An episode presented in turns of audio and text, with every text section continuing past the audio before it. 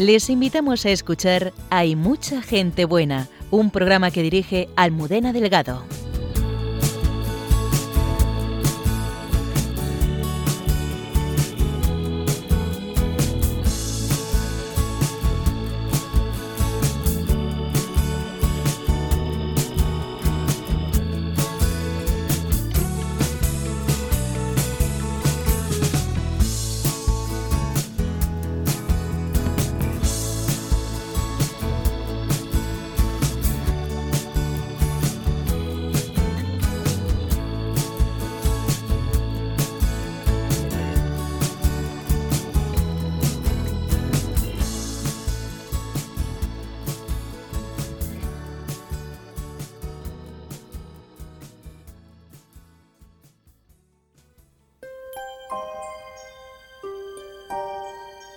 Buenas noches, bienvenidos a nuestro programa.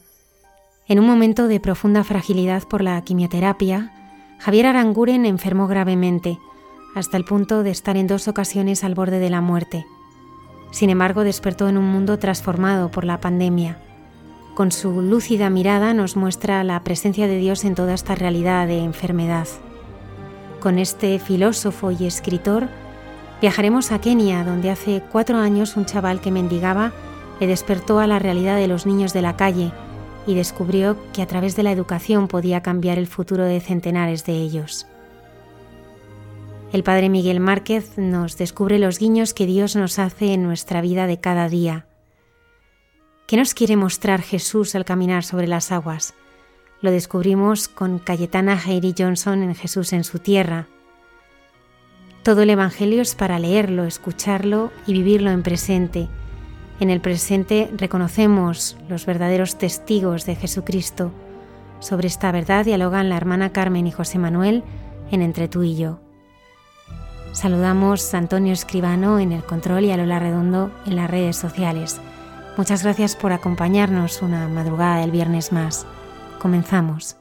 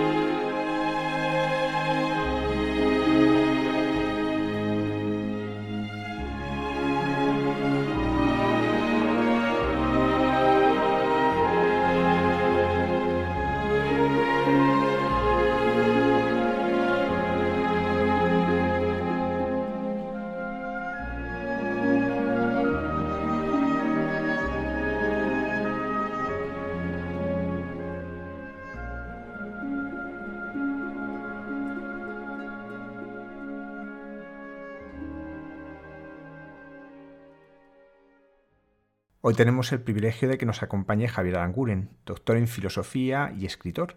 Acaba de publicar 100 pares de zapatos, donde cuenta su encuentro con los niños de la calle de Kenia, algo que cambió su vida y que está cambiando la vida de muchos niños. De esta apasionante aventura y de cómo ha afrontado una dura enfermedad en medio de esta pandemia, ha venido esta noche a hablarnos Javier Aranguren. Buenas noches, Javier. Muy buenas noches. Muchas gracias por acompañarnos. Lo primero, porque hay muchos de nuestros oyentes que seguramente te conocen. ¿Cómo estás de salud? Pues ahora mismo estoy francamente bien, gracias a Dios, después de 11 meses, 11 eh, de, no parar de problemas, porque empecé el 30 de noviembre del año 19 con un cáncer de colon, que luego se fue, bueno, que fue todo muy bien, era todo muy previsible, el tratamiento, una operación que me iban a hacer, pero en medio se metió la COVID, eh, muy a primeros de marzo, soy uno de los primeros casos, y la verdad es que me golpeó con, con toda su crudeza y después salí adelante de aquello, vino una época de tratamiento de radioterapia durante el mes de junio, una época de reposo y por fin en septiembre me operaron. Ahora, nada, un paso de acabar con los últimos retoques quirúrgicos, pero ya he dado de alta del cáncer, del COVID e incluso me van a, me van a arreglar la vista, me van a quitar la miopía para dejarme solamente eh, astigmático o como se diga, ¿eh? para ver mal de cerca. Luego hablaremos de, lo que has vivido en estos últimos meses con la enfermedad, pero para que nuestros oyentes te conozcan mejor, ¿cómo te hiciste tú amigo de Jesucristo?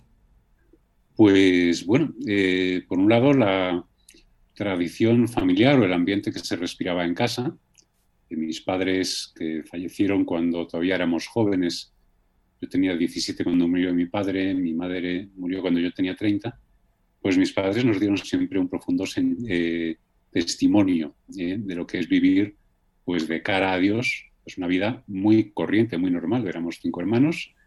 Mi padre pues trabajaba de empresario con los sube y bajas propios de los empresarios e incluso cuando cogió su enfermedad con 48 años, un cáncer que duró 10 meses, pues siempre con una gran serenidad y un gran sentido sobrenatural.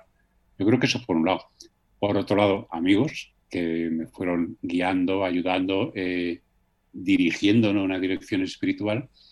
Y por otro lado, pues bueno, digo yo que la, gracia de Dios y un poquito eh, de mi parte, ¿eh? de haberle dedicado tiempo pues a rezar cuando todo iba bien y por lo tanto tener ese hábito también, esa presencia cuando las cosas han ido un poco más delicadas.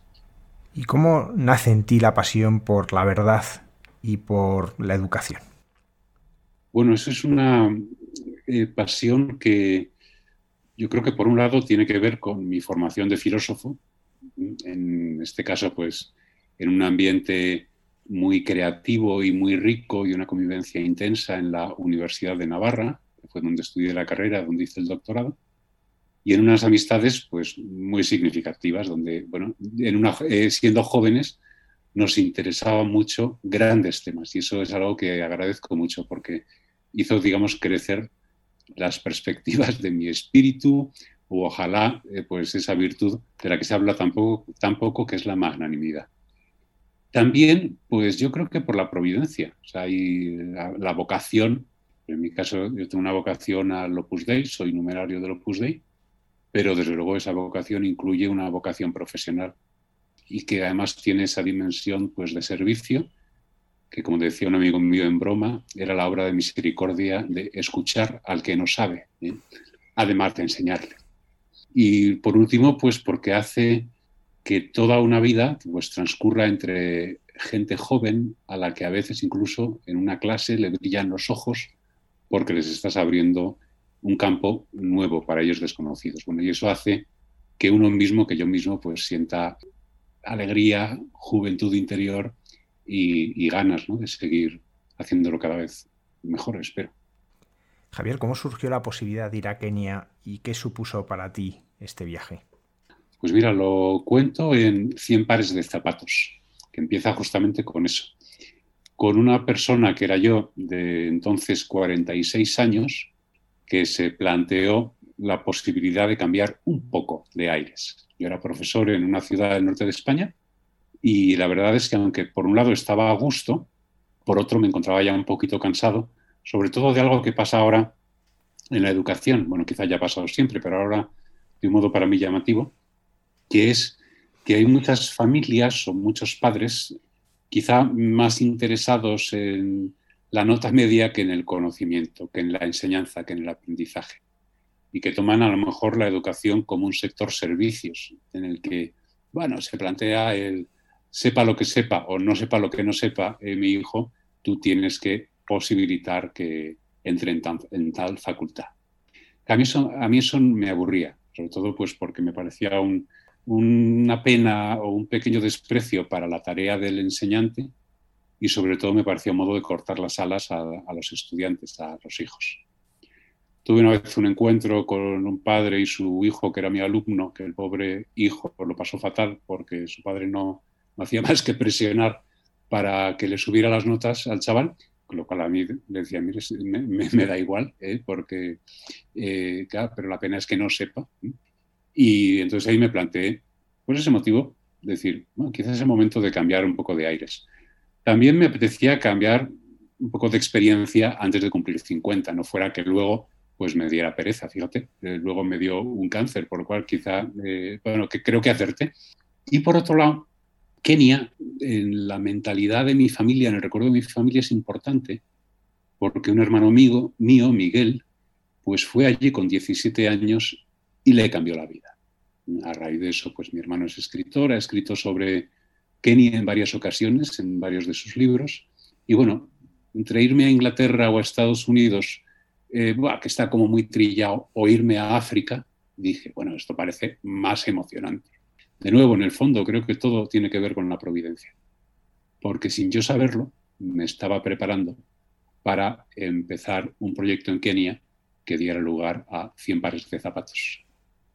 ¿Qué es lo que ves allí? ¿Qué, es esto, ¿Qué son estos niños de la calle con los que te vas a encontrar? ¿Cuál es la realidad social con la que, descubres? Bueno, una de las cosas que llama la atención casi casi solo aterrizar en la ciudad de Nairobi, que está a unos 9.000 kilómetros de Madrid, por lo cual digamos que está realmente lejos, pues llama la atención todo. Es como un cambio de paradigma, un cambio eh, no ya de país y de idioma, es un lugar donde se habla inglés en educación superior sobre todo, y donde se habla swahili, lengua de la que yo no conozco nada, eh, sino sobre todo un cambio, bueno, además del evidente cambio de raza, el 99% de la población de Kenia es de raza negra, por lo cual, bueno, digamos que uno europeo y blanquito como yo, pues allí llama la atención, destaca, pero sobre todo es el cambio eh, de desarrollo económico o social, es decir, eh, aunque hablemos de crisis o podamos hablar de pobreza o podamos, debamos hablar de problemas económicos, allí descubres lo que significa ser radicalmente pobre. Por poner un ejemplo, en la ciudad de Nairobi, la capital, que se considera de las ciudades desarrolladas del continente africano, pues tiene unos 4 millones de habitantes, de los cuales 2.200.000 personas malviven en chabolas de una sola habitación, paredes de madera y barro y techo de metal. Por lo cual, Claro, eh, es una situación que para mí supuso un choque extraordinario. También el percibir que estás en lo que se podría denominar, un título de una película maravillosa de Elías Querejeta, la espalda del mundo. Es decir, estás ante unas personas que no le importan a nadie. Pues porque están muy lejos, porque no les vemos y porque quizá ya nos han bombardeado demasiado con, eh, no sé si con fotos de niños o con desgracias en el telediario y a nosotros nos da pues para lo que nos da, que a veces es eh, enojarnos y exaltarnos con lo inmediato en vez de poder ser conscientes de toda la realidad.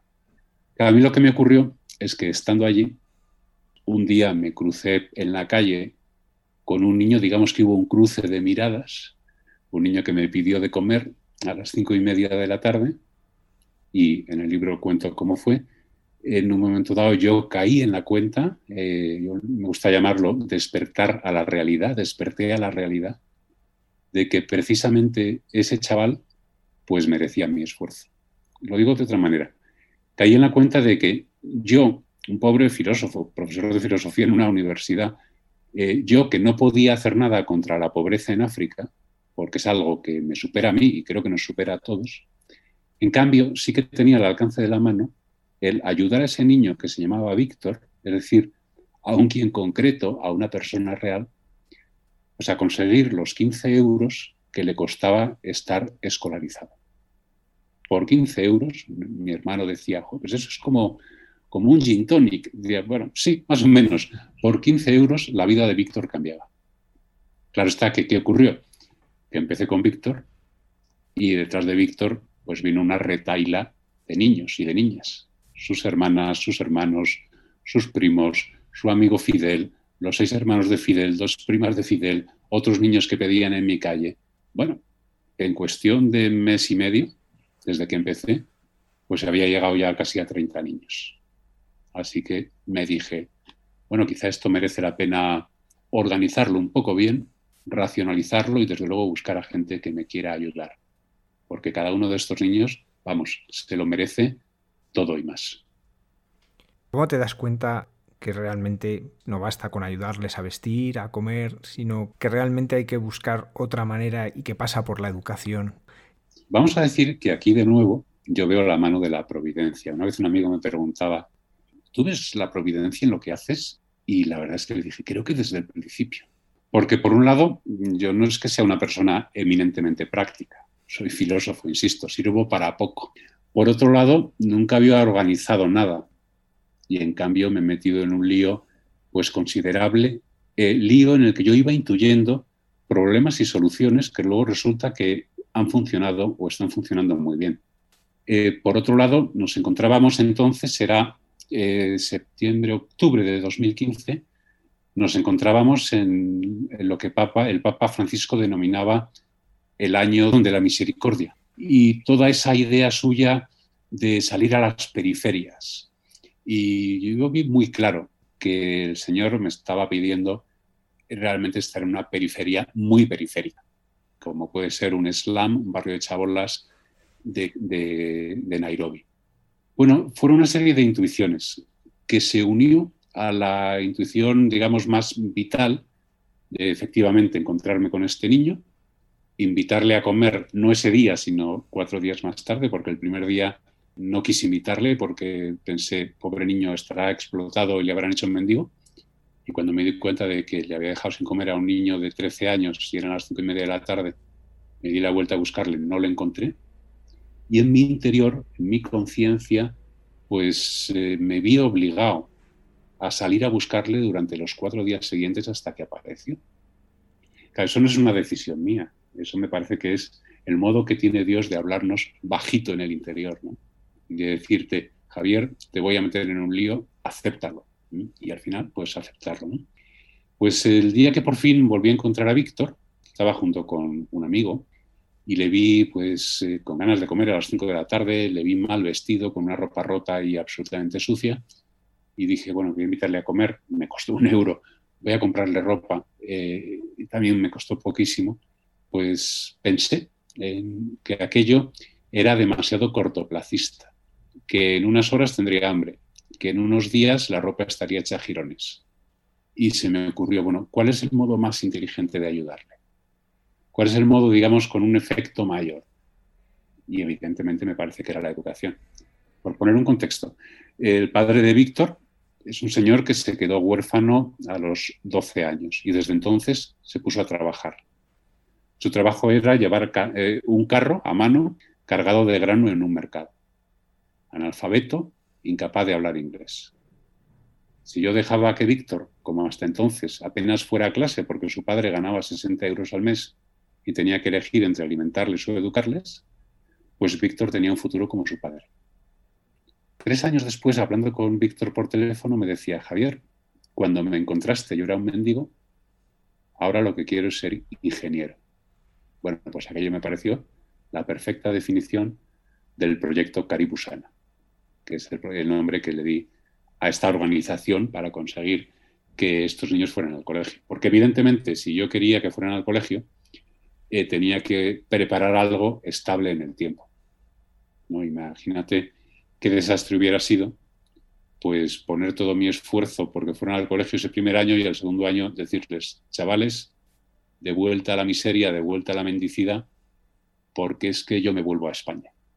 Me di cuenta de que si quería realmente ayudar, tenía que comprometerme un poquito más en serio que un compromiso, digamos, emocional, ¿no? que puede ser el compromiso inicial. ¿eh? Hay un momento en que lo emocional no es que no tenga peso, sino es que te da igual. Porque, hombre, eh, cuando casi has gastado tu sueldo eh, de un mes en ayudar, cuando estás cansado, cuando alguien de pronto te resulta que te engañaba y, lo descubres, pues digamos que la emoción es más bien de decir, yo no aguanto más. Pero esa intuición de estos niños lo merecen todo como si fueran mis hijos, es lo que te lleva a decir, vamos a actuar con inteligencia, no solamente con pasión, y vamos a ver cuál es el modo más eficaz de hacer algo que pueda permanecer en el tiempo. Actualmente, ¿a cuántos niños ayudáis en Caraibusana y eh, qué es lo que realiza la Fundación en los distintos niveles? Bueno, eh, actualmente tenemos 327 niños y niñas yendo a la escuela, de los cuales 120 eh, van a internados, lo que allí se llaman boarding schools. No es que sea un internado en plan lujo, no, de Estados Unidos y tal, una casa palacio, son internados kenianos. Pero claro, eh, para estos niños es súper importante, porque todos ellos, como mucho, viven en un barrio de chabolas, en una sola habitación, junto con sus padres y hermanos, muchas veces en un ambiente pues cuajado de violencia, de paro, de alcoholismo, de falta de comida, de falta de, electricidad. Entonces, cuando le llevas a un niño o a una niña a un colegio interno, pues, como me decía una vez uno de ellos, fíjate cómo tres veces al día puedo estudiar porque tengo luz eléctrica, cosa que en su casa no tenía, y estoy seguro. O sea, se hace una diferencia. Nosotros trabajamos con niños a partir de los dos años, y si son de uno, pues de uno también, porque eso permite, si el niño está en la escuela, permite que la madre salga a buscar un trabajo, que son trabajos que les contratan pues, eh, por la jornada y que consiguen el dinero suficiente pues, para comer, si es que lo consiguen. Entonces, claro, no pueden abandonar al bebé en casa porque las casas son, primero, no puede estar solo el niño, segundo, son peligrosas, las cocinas son de carbono. Hay tantos niños en estos barrios con marcas de quemaduras de cuando eran pequeños. Bueno, entonces, cogiéndoles muy pequeños, eso permitimos que las madres puedan ayudar activamente a su familia. Cuando son adolescentes, sobre todo si son chicas, pues nos gusta que vayan a un internado, por temas de seguridad sobre todo. ¿eh? En un slam, en un barrio de chabolas, la policía no entra. Y a veces, eh, bueno, es tan apretada la existencia eh, por esa sola habitación o porque todas las chabolas están amontonadas, pues que también eh, digamos que es peligroso el ambiente, de, tanto de acoso sexual, de embarazos adolescentes, o incluso, yo vamos, lo he percibido muy claramente, el propio aburrimiento. Imagínate en tu habitación sin nada que hacer, a lo mejor en unas vacaciones, pues bueno, digamos que la cosa viene, se viene un poco abajo. Y luego trabajamos mucho con niños que han sido rescatados de la calle por una institución católica, unas monjas, una fundación eh, keniana, las eh, hermanas de María Inmaculada de Eldoret, que llevaban trabajando pues 20 años rescatando niños de la calle y a las que ayudamos en, muchas cosas. Entre otras cosas, en darles financiación para que su tarea sea más eficaz y sobre todo en pagar los colegios de los niños que han rescatado y que han terminado su tiempo en esa institución.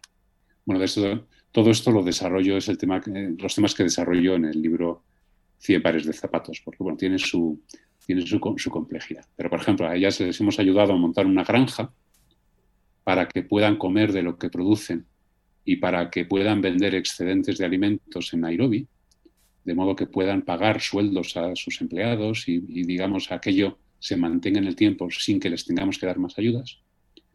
Y ahora les estamos ayudando a aumentar, a doblar el tamaño de un dispensario médico con el que van a cubrir las necesidades de una zona rural y con el que van a tener también una fuente de ingresos para ayudar a estos pobres niños desheredados.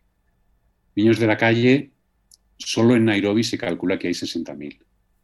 En todo Kenia, 300.000. Estas monjas consiguen atender pues, a un grupo de 100, 120. Con uno bastaría, pero bueno, estamos muy contentos de cambiarles la vida a esos 100, 120 chavales que cada año pues se renueva por lo menos la mitad. Cómo esos niños viven la pandemia, porque a veces aquí nos fijamos mucho en lo que nos cuesta a nosotros, lo difícil que son ciertas cosas. Y claro, cuando uno escucha esto dices, eh, en el fondo, pues seguimos siendo unos privilegiados. En medio de la pandemia seguimos siendo privilegiados porque allí cómo les está afectando. Pues es una buena pregunta porque este año ha sido especialmente duro. No porque hayan estado enfermos, de hecho la pandemia por ahora, ahora ayer me decían que está llegando la segunda ola, pero hasta ahora pues había habido unos 10.000 contagiados y unos 200 muertos. dentro de lo que se puede controlar esto en un país como Kenia, eh, ¿vale? Pero claro, ¿cómo les ha afectado a ellos? Pues, por ejemplo, los colegios han cerrado y allí no hay educación online, a no ser que seas de un colegio muy privilegiado.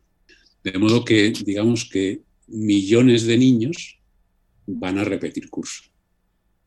Pero claro, eso también les afecta del siguiente modo. Eh, para un niño keniano ir al colegio significa también que tienes comida y desayuno. De manera que tus padres tienen que preocuparse por conseguir cena. Si no van al colegio, pues los padres tienen que conseguir desayuno, comida y cena. Pero hay mucho más paro, hay muchísima menos actividad. ¿Cuánta gente, por ejemplo, vive del transporte de personas? Como ha estado el país paralizado, ahí no ha habido ingresos. Y una cosa que, llama mucho la atención cuando llegas a un país así es descubrir que nadie tiene ningún ahorro. Y no porque se lo hayan gastado en un móvil o en una televisión de plasma, sino porque con lo que ganan apenas consiguen sobrevivir. De modo que una situación de pandemia, igual que una situación, por ejemplo, de enfermedad, de una gripe, pues provoca que no haya ingresos en casa.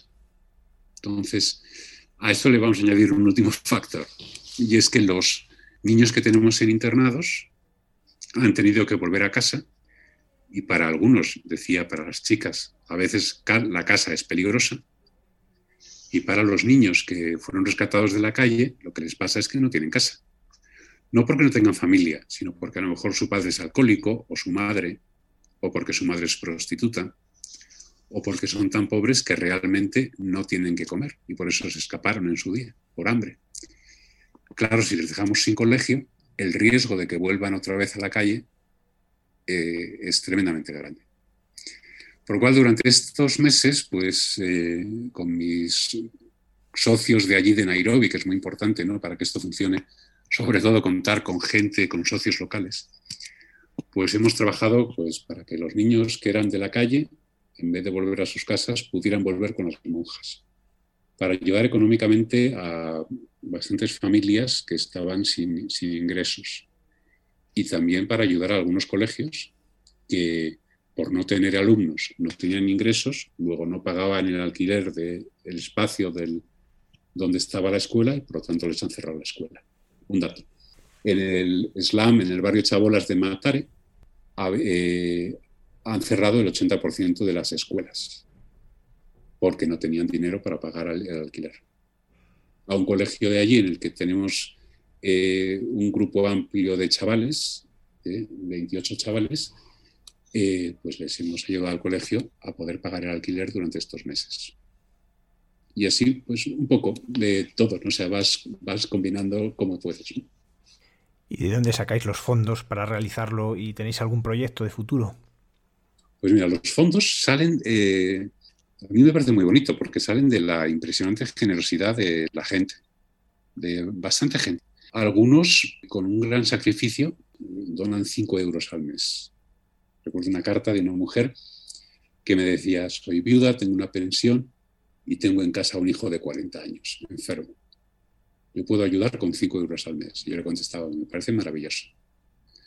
Luego también es maravilloso pues, que, gracias a Dios, pues tengo algunos contactos, algunos amigos con, con gran capacidad económica, que les encantó la idea de un proyecto dirigido a la educación y un proyecto de trato muy personalizado con los beneficiarios, con los niños. Entonces nos ayudan de un modo generoso. Este año yo iba a haber ido en enero con dos personas que había conocido a Kenia, pero claro, me descubrieron el cáncer y, les, y me prohibió, mi médico me prohibió viajar.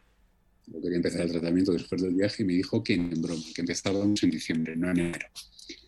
De modo que les tuve que, tuve que devolver mi billete y decirles a ellos que yo no iba, pero que no se preocuparan, que les organizaba el viaje y que iban a disfrutarlo.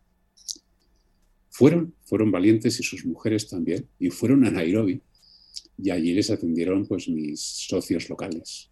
¿eh? Michael Babu, que trabaja en la universidad en la que yo daba clases, Strathmore, y eh, que es un chico pues, protestante de 30 años que vivía en una chabola mientras estudiaba, por lo cual conoce digamos, el terreno y estas monjas que rescatan niños de la calle. Mis dos amigos eh, volvieron absolutamente entusiasmados y son muy generosos, les van bien sus negocios, que son de tema online, en Internet y encima llegan a muchísima gente. Uno tiene casi 200.000 seguidores en Instagram. Y desde enero no hacen otra cosa que donar y que buscar donantes.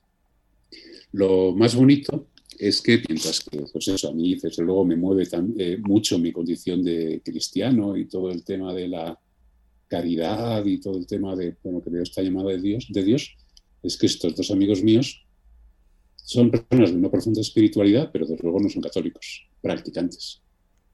Y están emocionados con el proyecto, están emocionados con las monjas, están emocionados con que lo primero que hicieron en Nairobi fue ir a una misa de estas misas africanas que duran tres horas, ¿eh? donde bailan, cantan, y ellos no entendían nada de su agili, pero lloraban de alegría de ver a esos chavales. Y digamos que así aparece, eh, pues eso, una generosidad de muchísima gente normal, que con pequeñas cantidades cada mes, y algunos más pudientes, pues con algo más, pues se convencen de que merece la pena eh, pues ayudar a niños desconocidos. También, claro, mi esfuerzo ha sido pues organizarlo todo para que no se pierdan nada de dinero en el viaje, en el camino, y para que en Kenia todo el dinero llegue a destino. Y entonces, pues con mis contactos allí, con mucho trabajo allí y aquí con una fundación, que es Fundación Promoción Social, pues eh, hemos conseguido un sistema muy eficaz. De cada euro que se dona llegan a destino, es decir, a becas de colegio directamente, 93 céntimos, y los otros siete céntimos se quedan para eh, la estructura de la, de la fundación y digamos que para que los profesionales de la cooperación pues tengan algo de comida que llevar a casa. Claro, si de cada euro llegan 93 céntimos, pues es un balance extraordinario, ¿eh? porque en cooperación eh, llega habitualmente bastante menos.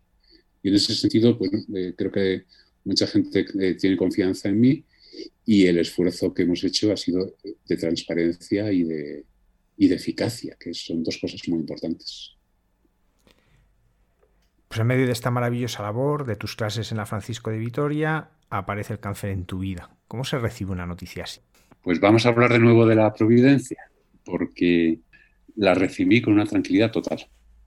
Yo creo que, claro, imagínate, eh, estás en Kenia, eh, te has metido en un lío morrocotudo hay meses que acabas en números rojos, pues porque te has puesto a ayudar y todavía no sabes si va a haber gente que te acompañe o donantes que te, que te apoyen y tal, pero te da igual porque confías en que eso saldrá adelante. Pues quizá por eso, y también por ver el, digamos, la serenidad de esos niños que han sufrido tanto y que, vamos, y, que llevan su sufrimiento con esa impresionante dignidad y alegría, pues a mí me ha ayudado en muchas ocasiones, a veces no, no lo consigo, pero a ser y a estar mucho más sereno y a ver la mano de Dios detrás de todo. El hecho es que el día que me dijeron que tenía cáncer, que fue el mismo día que me hicieron una prueba, una colonoscopia, eh, a raíz de una sospecha de mi médico de cabecera que estuvo allí muy hábil. Eh, y gracias a eso pues me lo descubrieron en un estadio pues muy, muy al principio, digamos, del desarrollo del tumor. Hicieron la prueba, me despierto, me llama la médico, estoy con una, con una persona que me acompaña, un familiar, y me dice, bueno, tiene usted un tumor. Y yo me quedé muy tranquilo y le contesté, bueno, pues creo que llega un momento emocionante de la vida. Y ella se puso toda seria y dijo, no, no, le he dicho que tiene usted un tumor. Y claro, a mí no se me ocurrió decir, oh Dios mío, ¿qué hago ahora? Sino dije, bueno, pues venga, ya buscaremos una solución. Y le dije a mi acompañante, vámonos cuanto antes a comer una hamburguesa, porque lleva yo 32 horas sin comer, ¿eh? porque es lo que hay que hacer para una colonoscopia, no estar con el estómago vacío. Y acabamos en un Burger King, pero ni siquiera aspiraba a una hamburguesa de, digamos, con estilo, ¿eh? y acabamos con un Burger King comiendo carne y queso, eh, y diciendo, bueno, pues efectivamente, ha llegado algo nuevo. Bueno, gracias a Dios, porque es gracias a Dios, ¿no? Desde luego no es gracias a, a, mí ni a mi fuerza de espíritu, que creo que está muy bien tener fortaleza de espíritu, pero de nuevo, que es muy prestada, es un don de la gracia. ¿eh? No, es, no es que uno sea especialmente superman, al menos yo.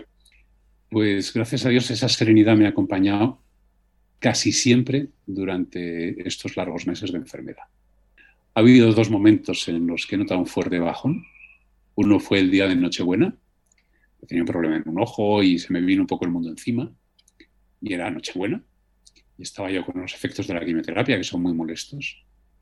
Y el otro fue justo después de la operación que marcaba el final, porque te, operan, sales adelante, todo muy bien, Hombre, todo muy bien, menos que pues, te ponen una bolsa de colostomía, que, porque te han paralizado el colon para que cicatrice bien la herida, y eso no es nada agradable y genera rechazo, y sobre todo que tuve una infección. Entonces, cuando estaba objetivamente mejor de salud, es cuando me noté más sin fuerzas, que en el fondo tampoco me vino mal, porque así no te lo crees. Entonces me ocurrían cosas curiosas, ¿no? Por ejemplo, que me entraban ataques de llanto y a la vez de risa, porque es que me resultaba tan, tan absurda la situación que, bueno, que al final me ponía a hablar con Dios y, bueno, y me, le decía, pues nada, oye, si quieres que llore, lloro, pero, pero bueno, tú mismo, tú mismo, pero yo estoy harto y tal, estoy... ¿eh? Fue muy interesante. Vamos, yo soy filósofo, ¿no? Entonces, una cosa propia de la, del filósofo, eh, según Aristóteles, es que la filosofía nace de la admiración. Pero bueno, desde un punto de curiosidad y de ganas de conocer y un poco de decir, bueno, toda experiencia vital, sobre todo cuando es fuerte, pues puede ser un gran crecimiento. Yo me estoy mirando así casi casi desde fuera diciendo, Aranguren, a ver qué haces.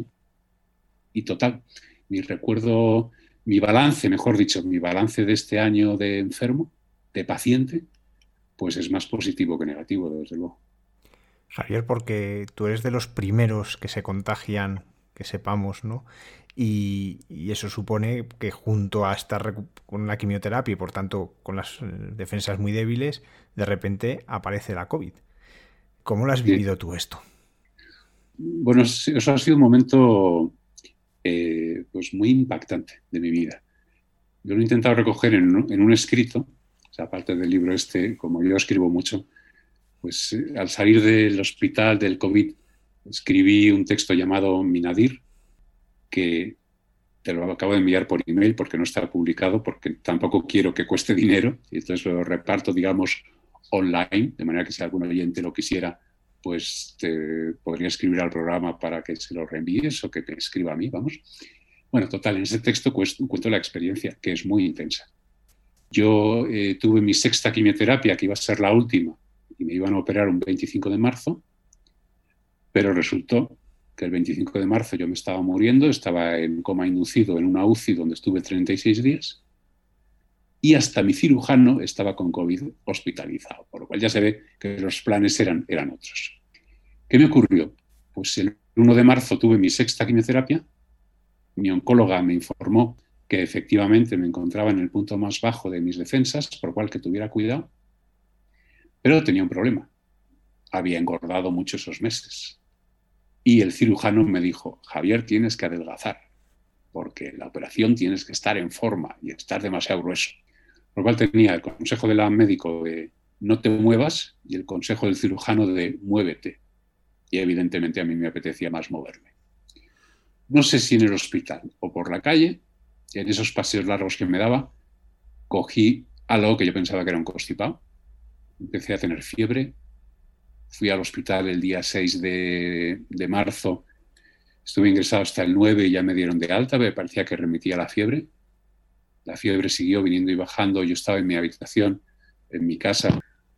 El día 12 eh, me dijo mi médico que fuera corriendo a urgencias y yo fui a ir todo tranquilo, aunque me encontré un ambiente pues, de gente llorando, agobiada, de enfermeras vestidas de astronautas, y yo debía estar tan mal, yo ni me enteré, que me metieron directamente en la UCI.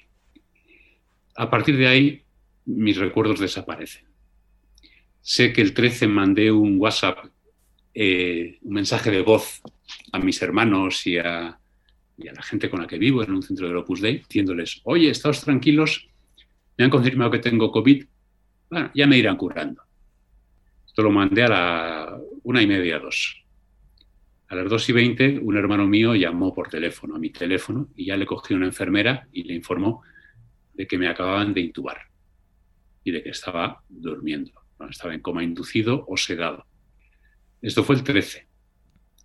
me empezaron a quitar sedación en torno al día 25. En ese lapsus, en dos ocasiones estuvieron a punto de enviarme a cuidados paliativos, que es donde envían a la gente que ya no saben qué hacer con ella, que se está muriendo y pues para que estén serenos. Yo, por supuesto, no me enteré, porque estaba, estaba dormido. Pero tenía un problema, pues eso, de falta total de respiración, los pulmones bloqueados, una neumonía bilateral, eh, un neumotórax que de pronto me encontré con un tubo atravesándome el costado para... Eh, cuando, yo cuando desperté es que no sabía dónde estaba ni qué me había pasado y desde luego qué me habían hecho. Yo estaba en los huesos, había perdido 18 kilos, eh, yo estaba lleno de tubos por todos lados en el cuello, no podía hablar, también en el costado, y no podía mover nada, porque llevaba ya pues tumbado pues más de dos semanas. Total, que durante ese tiempo en el que estuve dormido, y es lo que cuento en ese relato Minadir, pues tuve una experiencia de estas que luego me he enterado que se llama experiencia eh, de la muerte. Es decir, vi el famoso túnel, que en mi caso era un túnel pues de como unos setos, una luz al final. Yo traspasaba ese umbral, que estaba en un lugar maravilloso al que cuento ahí por qué llamo Minadir. Y en un momento dado me llegaba la pregunta de si me quería quedar allí.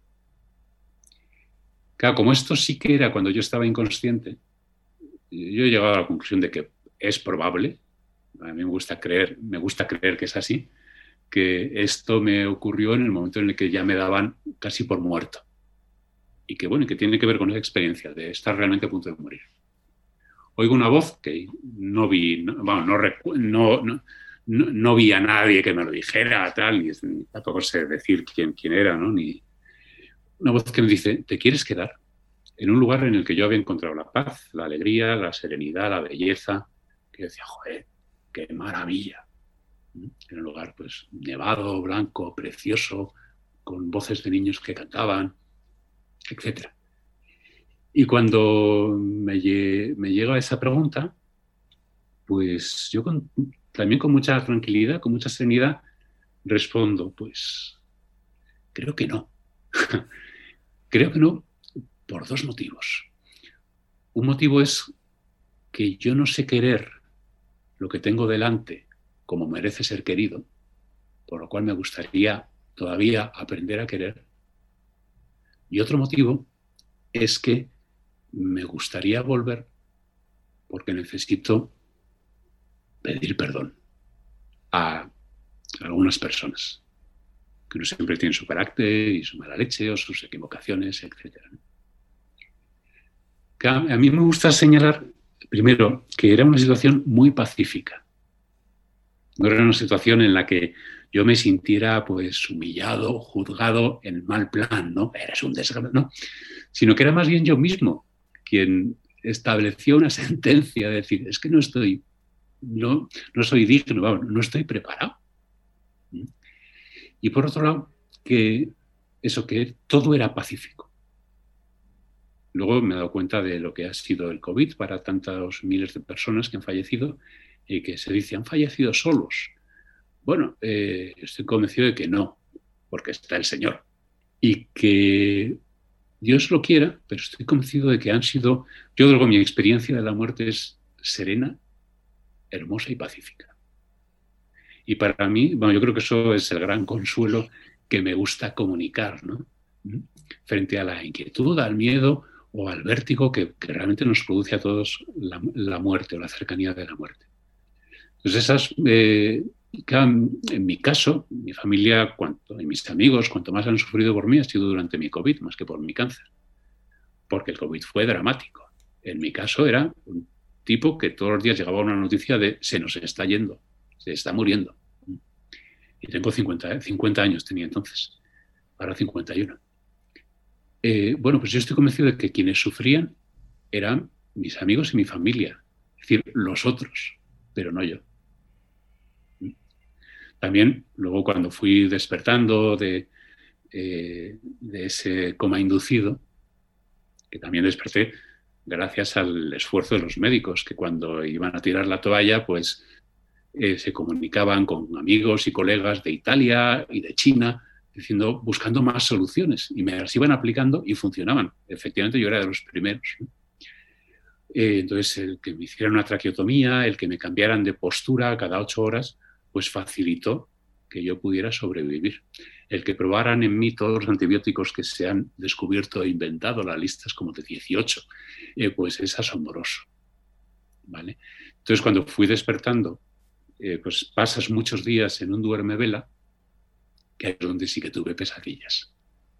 Pero la verdad es que mi experiencia de la muerte, como podemos llamarla, fue de una serenidad y de una belleza tremenda, tan tremenda que ahora que vuelvo a la vida ordinaria y un poco a mi, digamos, a mi mediocridad habitual, a veces me planteo si no me equivoqué. Javier, ¿cómo ves la vida ahora cuando has estado tan cerca de la muerte? Pues eh, desde luego con, alegría, con, yo creo que con más serenidad, o sea, eh, con ganas de, digamos, de agobiarme menos y de enfadarme menos. Luego resulta que a lo mejor a las dos semanas de salir del hospital, pues estaba enfadado porque la cena estaba fría. Es decir, que en lo cotidiano tiende tiene su punto de cutrez, ¿no? de, pequeñez y tal. Pero, eh, bueno, sí, espero haber ganado en serenidad, espero haber ganado también en, pues, una idea de, del Beato Álvaro del Portillo.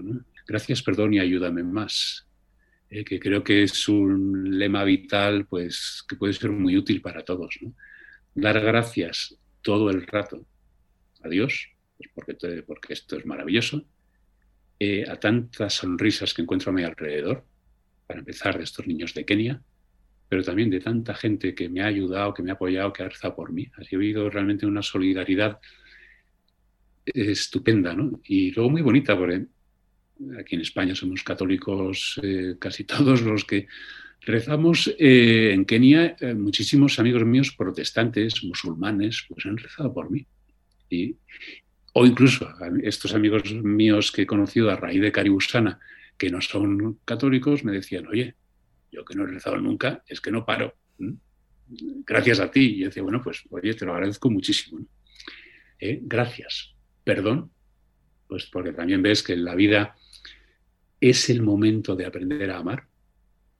Y como estamos eh, muchas veces, más bien tendemos a ser el centro a ser egoístas y somos muy instintivos y tal, pues hay que pedir perdón constantemente porque nos equivocamos de un modo también involuntario, perdonarles porque no saben lo que hacen. Eh, fíjate que no es tanto el perdonar, que vamos, que ¿de qué? ¿De qué voy a perdonar? ¿Quién me va a ofender? Sino el, pedir perdón. Y luego el ayúdame más, porque es que, bueno, que tampoco es eh, agobiante, ¿no? Porque sea, la perfección, pues la tiene Dios y nosotros, pues ya veremos, ¿no? Cuando seamos santos. Eh, lo bueno de no ser perfecto es que siempre se puede querer mejor. Hay una frase de San Agustín que también me gusta mucho, ¿no? Si dices basta, estás perdido. No te detengas, crece siempre. me parece una idea preciosa, ¿no? Para, para vivir, ¿no? No hay que vivir agobiado porque soy imperfecto. Hay que vivir contento porque puedo crecer, porque puedo mejorar, porque puedo eh, seguir, seguir, eh, seguir viviendo. Javier, escuchándote, la verdad es que conmueve. Y conmueve porque es verdad que sobre todo en, los, lo que fueron los meses más duros, aunque no olvidemos que ahora hay, lugares en que está siendo mucho más duro que anteriormente, pero es verdad que estábamos todos confinados y en buena parte de los medios de comunicación la muerte se convirtió en una cifra, en una estadística. Eh, por otro lado, eh, lo que se mostraba eran los aplausos y se mostraba también pues las cosas anecdóticas y graciosas que sucedían en torno a los balcones, pero se nos privaba de entrar en las, en, las UCIs en los lugares donde se estaba luchando. Era algo muy tangencial. Incluso Dios parecía estar ausente, porque si uno veía las noticias parecía que Dios no, no existía siquiera, no, nunca se le mencionaba, no se hablaba de él, ni de lo que él estaba haciendo a través de su iglesia. Y también pues, nos llenamos de eslóganes que hoy se han demostrado que son vacíos y que carecen de contenido. Pero tú estabas en la UCI ya, eh, como nos contabas, estás unos días que, que, que realmente estás inconsciente, pero empiezas a estar consciente. ¿Cómo veías tú esta realidad? Es una mirada, primero desorientada. Insisto en que fueron, muchos días hasta que empecé a hacerme cargo de la situación. Luego tenía su punto gracioso porque tenía televisor, pero no sé qué pasaba con el mando que no llegaba mucho. entonces no podía cambiar de canal. Entonces eh, ocurría que si acababa en un canal normal solo se hablaba de coronavirus, de número de muertos y de balcones. Y entonces los las enfermeras o los sanitarios se enfadaban conmigo diciendo, es que te vas a amargar. Yo ahí estaba tirado en la cama y tal, sin poder hablar. Yo recuerdo que uno muy, muy simpático que, cogí y me cambió de canal y me puso una película. Pero una película de un canal que de pronto era medio verde. y entonces yo pensé, macho, estoy aquí sobreviviendo de milagro, no me voy a morir, eh, no la voy a leer ahora, por, pero tampoco voy a apagar la televisión. Entonces, bueno, era una situación que tenía sus puntos humorísticos y que era como había que llevarse. Uno de mis primeros recuerdos de vuelta a la conciencia, pues debió ser la primera vez que se aumentó el, estado de alarma. Yo no sabía lo que era aquello, de pronto mis hermanos me contaron que ellos, no, estamos como tú, también estamos encerrados, yo no entendía nada. Entonces de pronto encendí la tele y le vi ahí a Pedro Sánchez y me emocionó cosa que no me ha vuelto a pasar ni con Pedro Sánchez ni con ningún político. Eh, y entonces yo ahí lloraba escuchando a Pedro Sánchez y decía, debo estar fatal, eh, debo estar fatal. Eh, bueno, tenía esos puntos graciosos, que también además me parece que es muy importante, ¿no? El, humor pues es importante porque te da perspectiva y, y, también te da serenidad y te recuerda también que, oye, que esta vida tiene un punto de broma, tiene un punto de sueño, la vida es sueño, pero la vida también es un chiste y la vida también es es un juego. ¿no? sé si era el libro de la sabiduría, ¿no? en la que se habla de cómo Dios juega con los hijos de los hombres. Y creo que esa es una actitud muy católica y muy bonita, ¿eh? frente a la angustia y el dramatismo o el miedo que nos lleva a esconder los muertos. Eh, pues la, la, justicia poética, ¿no? de decir, oye, perdóname, en esta vida estamos de paso, estamos para disfrutarla y gozarla, pero sobre todo estamos eso, para crecer en el amor y para ir al cielo. Como yo todo esto lo tenía muy claro, pues digamos que de nuevo la serenidad era mi marca de la casa. A veces me planteaba la cuestión de, oye Javier, no estás rezando nada. Yo suelo hacer todos los días un rato de oración, rezar el rosario, eh, voy, intento ir a misa todos los días, voy a misa todos los días. Eh, allí no me llevaban la comunión porque estábamos aislados por COVID. Allí me di cuenta que llevabas en rezar el rosario, pues yo qué sé cuántos tiempo, 25 días, entonces me decidí a, ir poco a poco. Entonces, por ejemplo, recuerdo que mi primer rosario fue eh, sencillamente anunciar el misterio, tocarme diez veces los dedos, cada toque era una Ave María. Oye, me recé un rosario en unos 60 segundos que me sentó fenomenal, ¿no? Y yo pensaba, mira, esto a la Virgen le va a encantar igual. O también vi muy claro que mi modo de rezar era con el cuerpo. Era un tipo eh, lleno de tubos, eh, con otro tubo por el costado, que no puede moverse, dices, oye, pues yo soy un crucificado. Pues, mira, Señor, aquí me tienes. Mi vida es una, es una oración, aunque sea una oración pues un poco ridícula, ¿eh? pero eso también me llevaba a sonreír. Y digamos que todo esto eh, pues era muy, muy, muy importante para mí.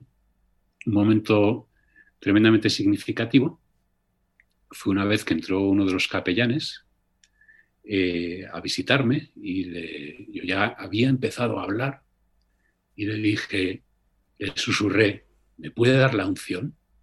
Yo creía que no me lo habían dado. Mentira, me lo habían dado, pero estaba, estaba en coma, por lo cual no me enteré. Y este dijo, ah, encantado. Y entonces tuve allí el sacramento de la extrema unción, que yo había intentado recibirlo durante el cáncer, porque así lo hicieron mi padre y mi madre cuando estuvieron enfermos, pero me dijeron, no, no estás tan grave. En esta ocasión el cura se animó y bueno, un momento precioso. O sea, escucharle leer la carta del apóstol Santiago, en la que habla de, pues eso de, si uno está enfermo entre vosotros, pues que vaya al presbítero, lo unja con aceite, y ver cómo me ungía, ¿no? Y yo pensaba en, el rey David, ¿no? bueno, bueno, entró ahí una cosa eh, que ese redescubrimiento de los sacramentos de la Iglesia como las caricias de una madre que te dan una paz al alma. Eh, bueno, eso ha sido un poco mi, mi situación habitual. Tenía sus emociones, por ejemplo, el primer día que conseguí levantarme con la ayuda de un sanitario, yo me caía al suelo, no encontraba el centro de gravedad, pues aquello era un reto, que al cabo de pocos días más pues ya consiguieran llevarme andando hasta el baño y poder usar un cuarto de baño. ¿No sabes? Ese es el gran salto hacia la dignidad. O que me subieran a planta y la primera vez que pude andar, que anduve, pues fueron unos 10 metros, me puse a 140 pulsaciones por minuto y yo decía, bueno, esto va a ser muy largo. ¿Y qué va? Al cabo de unas semanas eh, que ya estaba dado de alta, pues empecé a salir a dar vueltas por, mi, por el barrio, en la medida en que nos dejaban después del confinamiento. Y en el mes de agosto estaban dando 10 kilómetros cada día para prepararme para la operación del cáncer. De hecho, creo que estoy mejor ahora que antes de tener coronavirus. creo que también eso es importante, ¿no? Porque Hombre, la situación es dramática, se habla mucho de efectos secundarios, que los hay, vale, fenomenal. Pero el cuerpo es impresionante, ¿eh? cómo, va para abajo, pero también cómo mejora. Y digamos que el espíritu y la actitud y, bueno, también el no darse muchas vueltas a uno mismo, pues creo que son, el tomarse con humor, creo que son elementos que, pues que ayudan mucho, ¿no? A, digamos, a seguir adelante. Javier, como católicos, la pandemia nos presenta un buen número de desafíos, que, no vamos a enumerar, pero nos plantea muchos desafíos. ¿Cómo podemos afrontar esta situación y cómo podemos convertirla en una oportunidad de evangelización? Hombre, creo que en primer lugar, yo creo que rezando, ¿eh? creo que los católicos tenemos que recordarnos que la oración es muy importante, también la oración, pues por los que tienen responsabilidades, eh, a veces pues, pueden estar pues, un poco desconcertados, un poco perdidos, o ser un poco inútiles, pero bueno, pobres, ¿no? Eh, también rezar por ellos, ¿no? O sea, la, oración y la caridad creo que son dos elementos clave. Y además un católico me parece que tiene que marcar la diferencia, ¿eh? con esa actitud del corazón de acogida, de comprensión, de serenidad, ¿eh? frente al histerismo, frente pues a la polarización a la que hemos asistido de un modo que me parece tan asombrosa. Eh, tenemos que ser sembradores de paz y de alegría. Otra cosa que el católico pues, debe, puede hacer es dar esa paz. Pues por el tono de su conversación, por su capacidad de, adelantarse a las necesidades de los demás, de llamarles por teléfono, de tenerles presentes, en vez de, digamos, olvidarse un poco de sí mismo y entrar en algo de lo que habla el Papa Francisco en Fratelli Tutti y en tantos momentos, en esa, digamos, situación de dar. Dar es mucho más eh, importante que recibir, no solo para los boxeadores, sino para todos los cristianos ¿eh? y para todas las personas que, en el fondo, no quieran vivir una existencia corta de miras y amargada. Eh, cuando piensas en los demás, la perspectiva cambia eh, y la alegría se recupera. Y uno deja quizá de, de, vivir esa situación de como de lavadora centrifugado, en el que en mis problemas parece que son lo único. Eh, entonces, sembradores de paz y de alegría, sembradores de serenidad, eh, gente que sabe rezar y gente que sabe querer. Creo que la diferencia del católico no está tanto en pues eso, en signos externos y frases hechas, como en esa actitud de intentar ser Cristo en mitad de, nuestro prójimo, que es lo que es nuestra vocación. Pues Javier Aranguren, muchísimas gracias por acompañarnos esta noche y por haber compartido pues estas vivencias tan profundas que has tenido y también darte las gracias porque nunca un par de zapatos habían cundido tanto. Bueno, estos son 100 pares de zapatos y es asombroso. ¿eh? Es asombroso lo que, lo que se puede hacer sin querer, porque Dios está jugando con nosotros y se aprovecha de nosotros para hacer una labor impresionante. Pues muchas gracias Javier y que Dios bendiga toda la obra que estás haciendo. Muchísimas gracias a vosotros.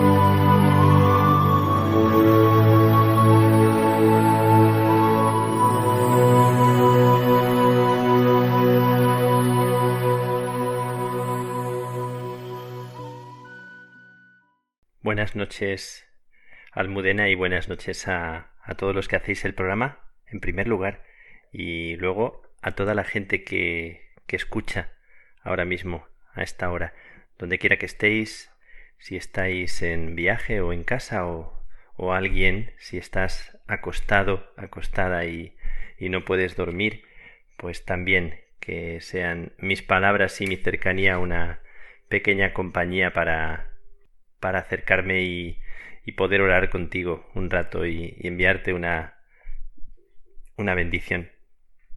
Pues mira, eh, estoy disfrutando mucho con estos días, con las clases de estos días que para animarnos siempre hay algún tema que es interesante y estos días estamos trabajando algunos descubridores, algunos aventureros, algunas personas que, que hicieron viajes especialmente dificultosos y me ha vuelto como esa ilusión de niño cuando eh, descubríamos a algunos héroes que hacían hazañas prodigiosas y que parece que enfrentaban lo imposible y salían adelante con, con aquello que se habían propuesto. Siempre me, me despertaba como una chispa especial en el corazón el ver aquellos personajes o ver alguna película de alguien que siendo de carne y hueso vivía experiencias de, nobleza, de valentía, de ayuda a los demás, de cuando veíamos las películas de Tarzán, de Robin Hood o de, o de otros personajes o, o de mismo San Francisco, siendo pequeños parece que, que quieres ser esos personajes y que quieres como imitarlos o emularlos, tú quisieras también. Así que hay un personaje que nos han presentado estos días que es Shackleton. Shackleton era un inglés que se propuso eh, recorrer las dos mil millas de la Antártida y atravesarlas, ser el primer hombre en atravesar aquellas dos mil millas. Ya unos años antes, Amundsen, el, el noruego aventurero Amundsen había puesto la bandera de Noruega en el polo sur y había conquistado, por así decir, la, la Antártida, adelantándose unas semanas al capitán Scott, que, que no logró llegar antes que él y, y fracasó en ese intento y luego murió, eh, murió en, el, en la vuelta, en el regreso, una historia impresionante. Y la de Shackleton me ha conmovido mucho porque Shackleton con su barco en ese intento encalló en un iceberg, en unas rocas de, de hielo, en, en aquellas bahías de la Antártida antes de, de iniciar ese camino. Y el barco después de meses de intento de, de sacarlo de donde estaba se vino a pique, se, se destrozó por el frío y rescatando las barcas que tenían, las barcas balleneras que tenían y todo el material que necesitaban, consiguieron eh, sobrevivir, ir hacia una isla en la que no había nada y luego, dejando la tripulación en esa isla, otras varias miles de, millas, eh, Shackleton con otros dos compañeros consiguió llegar a otra isla y tener que atravesar la isla por unas montañas de hielo y llegar a tierra a tierra habitada, a la parte habitada de la isla, y conseguir regresar a la isla donde estaban los compañeros y rescatar a todos. Bueno, no, no entro en muchos detalles, pero si alguien quiere verlo en, en internet, a mí me, me ha conmovido esta historia tremenda, una historia épica de fracaso, porque fracasa en su intento, y sin embargo es un, un auténtico héroe o un hombre que fue tan respetado por sus por sus compañeros porque era un hombre que les hacía sentir importantes y, y, al que todos veneraban por su nobleza y por su manera de tratarles a cada uno. Toda la tripulación le, le adoraba, le llamaban el jefe. Me ha gustado mucho porque tiene mucho que ver con la historia de cada uno y al menos yo me siento muy identificado con ese deseo de, de aventura y también de nobleza que parece que te enciende por dentro y también de fracaso, también con la sensación a veces de, de fracasar, de que estamos rondando a veces en la vida esa sensación de, de torpeza. Estos días que me siento así también en, en, esta actitud de aprender, te sientes un poco como, como un aprendiz que, que es un niño que necesita dejarse hacer. El otro día un, un joven, un chaval, se cayó de la bici justo a mi lado, metió la rueda en el raíl de, del tranvía, no se dio cuenta y se cayó casi a mi lado, le sujeté la bici y no acerté a decirle si te has hecho daño, alguna palabra, una palabra de consuelo, casi le miré con, con, con mirada de preguntarle, pero no acerté a decir y me sentí como torpe. Bueno, en esta historia de héroes, de hazañas, parece que alguna vez nos hemos planteado querer ser grandes, o querer ser famosos, o querer ser alguien reconocido. Parece que si uno sale en la tele ya es alguien. Pero yo creo que no es ser grande lo que nos preocupa y lo que nos importa. Me parece a mí. Porque además es muy pesado ser, ser una persona importante y mantener un papel. Me parece que, que es una cosa muy cargosa, creo yo. Los famosos, las estrellas, ¿Cómo, ¿Cómo pueden vivir su vida ordinaria, su vida normal, pasear por la calle, hacer cosas normales, sentirse gente que, que no es observada? Yo creo que lo que queremos es ser únicos, ser únicos para alguien. Queremos ser algo.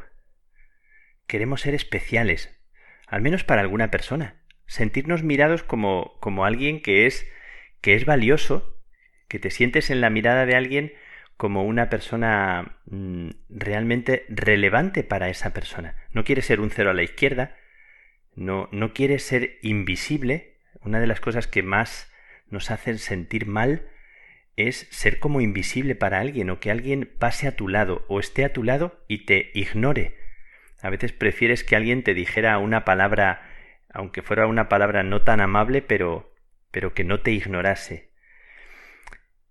Y ser una persona que, al sentirse mirado así, comprendas que, que tu vida no pasa desapercibida.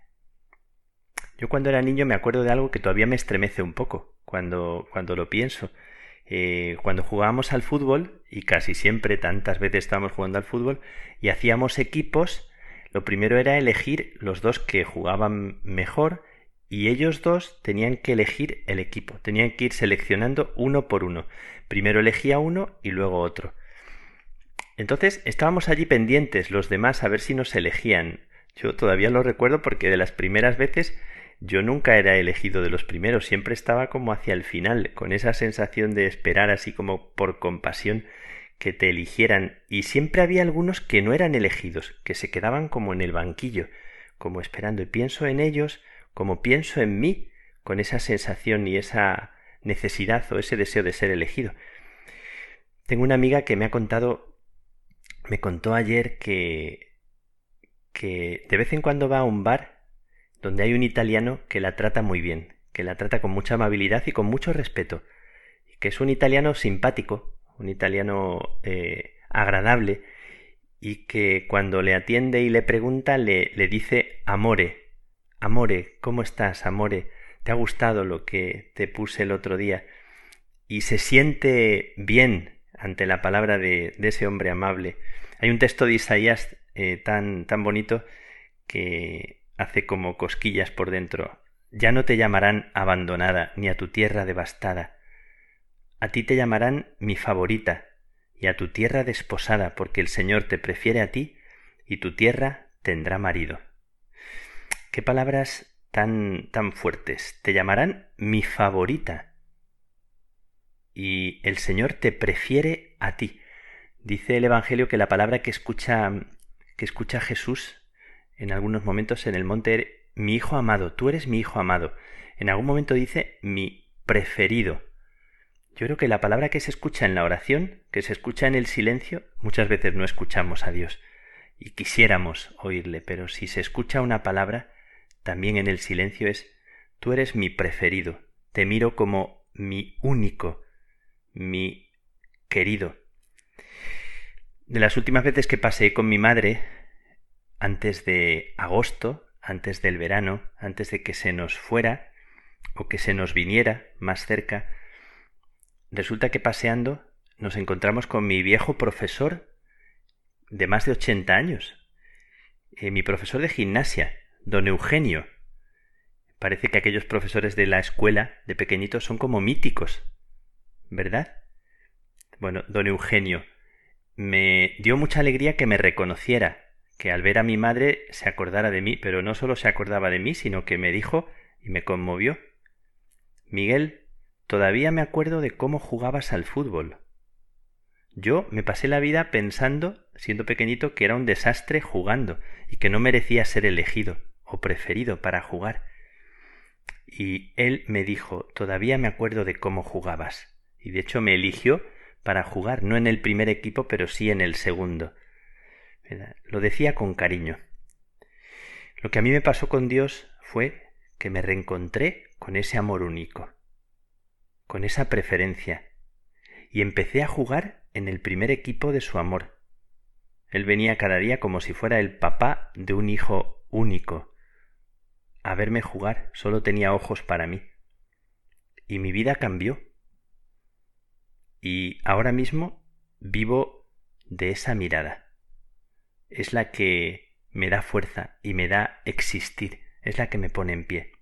Dice San Juan de la Cruz que no es posible pensar en sacrificios, en entregar la vida, en subir montañas o subir al Carmelo o cualquier penitencia o, o vacío que aún no se le pida o desprendimiento, si no es porque nos hemos sentido amados o hemos descubierto que somos queridos por nada y de forma única, que no es posible pedirle a alguien que entregue la vida, si no es sobre esa tierra de un amor primero y gratuito. Es verdad que también hay una voz en nosotros y también la hay en mí, la ha habido tantas veces y esa voz parece que está ahí como agazapada, como un ladrón que quiere robarte lo mejor de ti, una voz que dice no eres nadie, paso de ti, no importas un pimiento, eres un desastre, no vales para nada. Tu vida no no tiene mucho sentido. Y lo peor no es que oigas esas voces, lo peor es que tú mismo eres a veces el, el eco de esa misma voz que el ladrón que quiere robarte tu propia alegría y te lo dices a ti mismo y quisieras desaparecer y quisieras dormir un rato y desconectar y que luego el paisaje fuera otro pero te vuelves a encontrar contigo mismo, contigo misma. Yo siento que lo más fecundo de mi vida me ha pasado en la impotencia y en la desolación, en la derrota y en la soledad. Lo digo sinceramente, esta semana lo pensaba. Algunos de los momentos en los que me he sentido más pobre, o incluso a veces en medio de mis errores, que te sientes tan mal, tan mal contigo cuando le has hecho daño a alguien, y a veces esos momentos de derrota, de infecundidad, sientes que son los que te conducen a un lugar donde todo puede comenzar, donde te vuelve otra vez a descubrir el Señor una tierra que es fecunda, incluso abonada y precisamente abonada por esa impotencia. El sí de Dios a mi vida lo ha pronunciado sentándose a mi lado como si él fuera el último de la clase, o el niño al que no se ha elegido para jugar, haciéndome sentir que yo soy el jugador crucial, que yo soy valioso y que mi aportación al equipo es única. Anteayer paseando, suelo pasear todos los días, intento pasear, y observo, miro, rezo algunas Ave Marías o el Rosario o, medito o escucho algún texto de algún autor en inglés. Anteayer un papá, antes de pasar el semáforo, iba con el carrito, con su niña en el carrito y antes de pasar, en el momento que todavía estaba en rojo, le hizo una caricia como peinándola en el pelo a la niña y luego le puso la mano en el pecho. Y algo por dentro me, me sacudió. Cuando sientes en el pecho, por dentro, esa mano suave, empieza la vida. Vuelves a respirar, eres como un héroe. Te basta ser tú. Esa niña tal vez no lo sabe, pero nunca nunca su cuerpo, su pecho, su corazón olvida que alguien con cariño le ha puesto la mano en el corazón. No añora ser otra persona. No te molesta el brillo de los demás. Y por fin tu pequeñez y su mirada se encuentran y hacen alianza. Repito lo que acabo de decir porque me conmueve y, y lo digo sintiendo que es tan importante que tu pequeñez, tu nada y su mirada hacen alianza.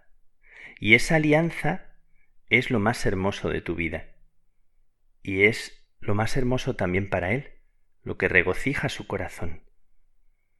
Y todo puede comenzar porque tú te dejas, porque tú le dejas, porque vas entendiendo que no tienes que defenderte y no te lamentas, porque esa tierra, la tierra de las infecundidades y de las desolaciones, es el terreno más propicio para que Él te haga su preferido, para que Él te mire y te diga que, que todo puede comenzar. Gracias por no rendirte. Gracias por tu vida única. Que el Señor te bendiga. Ojalá pases una feliz noche donde quiera que estés.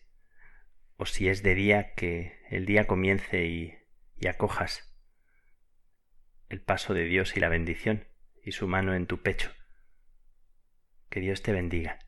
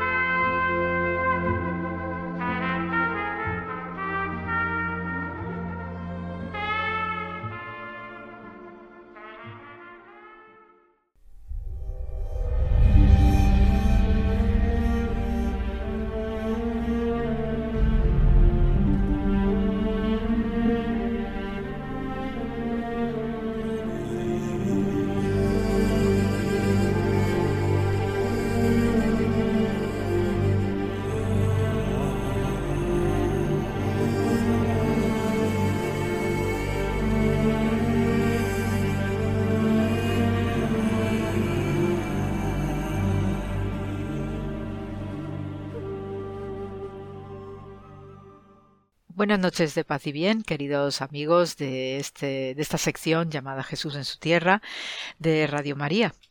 Y eh, esta noche vamos a dedicar un programa, bastante especial para mí, en el cual nos vamos a entretener en eh, Juan capítulo 6, donde se nos narra, entre otros episodios milagrosos de Jesús, este caminar sobre las aguas del mar de Galilea. Y leemos lo que dice el Evangelio de Juan. Al anochecer descendieron sus discípulos al mar, y entrando en una barca iban cruzando el mar hacia Kefarnaum. Estaba ya oscuro, y Jesús no había venido a ellos, y se levantaba el mar con un gran viento que soplaba. Cuando habían remado como veinticinco o treinta estadios, vieron a Jesús que andaba sobre el mar y se acercaba a la barca, y tuvieron miedo. Mas él les dijo Yo soy, no temáis. Ellos entonces con gusto lo recibieron en la barca, la cual llegó enseguida a la tierra donde iban. Este episodio, eh, de manera eh, aparentemente inocente, recoge códigos importantísimos de la relación entre el pueblo de Israel, el judaísmo y el agua. A diferencia de otros pueblos vecinos, donde pues por el lado mesopotámico tenemos los grandes ríos Tigres y Éufrates, y en el país de los faraones, Egipto, tenemos el gran río Nilo, eh, que también tiene relatos míticos y legendarios acerca de esta abundancia de aguas que no deja de manar y siempre está en movimiento. En el caso de Israel, el agua se nos presenta de diversas maneras, eh, también en forma de río, también en forma de aguas freáticas, también en forma de pequeños mares o lagos interiores ¿no? en lo que es el país, entre ellos el mar de Galilea y también tenemos al sur el mar muerto. Pero también en el judaísmo es importante el agua que cae de lluvia y según el judaísmo y la exégesis rabínica, eh, el agua que está contenida en la lluvia, al venir del cielo, está siempre bajo el control y el escrutinio divino. Eh, están estas aguas de lluvia especialmente condicionadas a que los israelitas, el pueblo de Israel, los judíos, pues sigan de manera eh, celosa y de manera constante el gran pacto, la gran alianza que hace Dios con este pueblo y de esta manera la lluvia caerá en el tiempo eh, preceptivo y de manera correcta y en la cantidad también ajustada.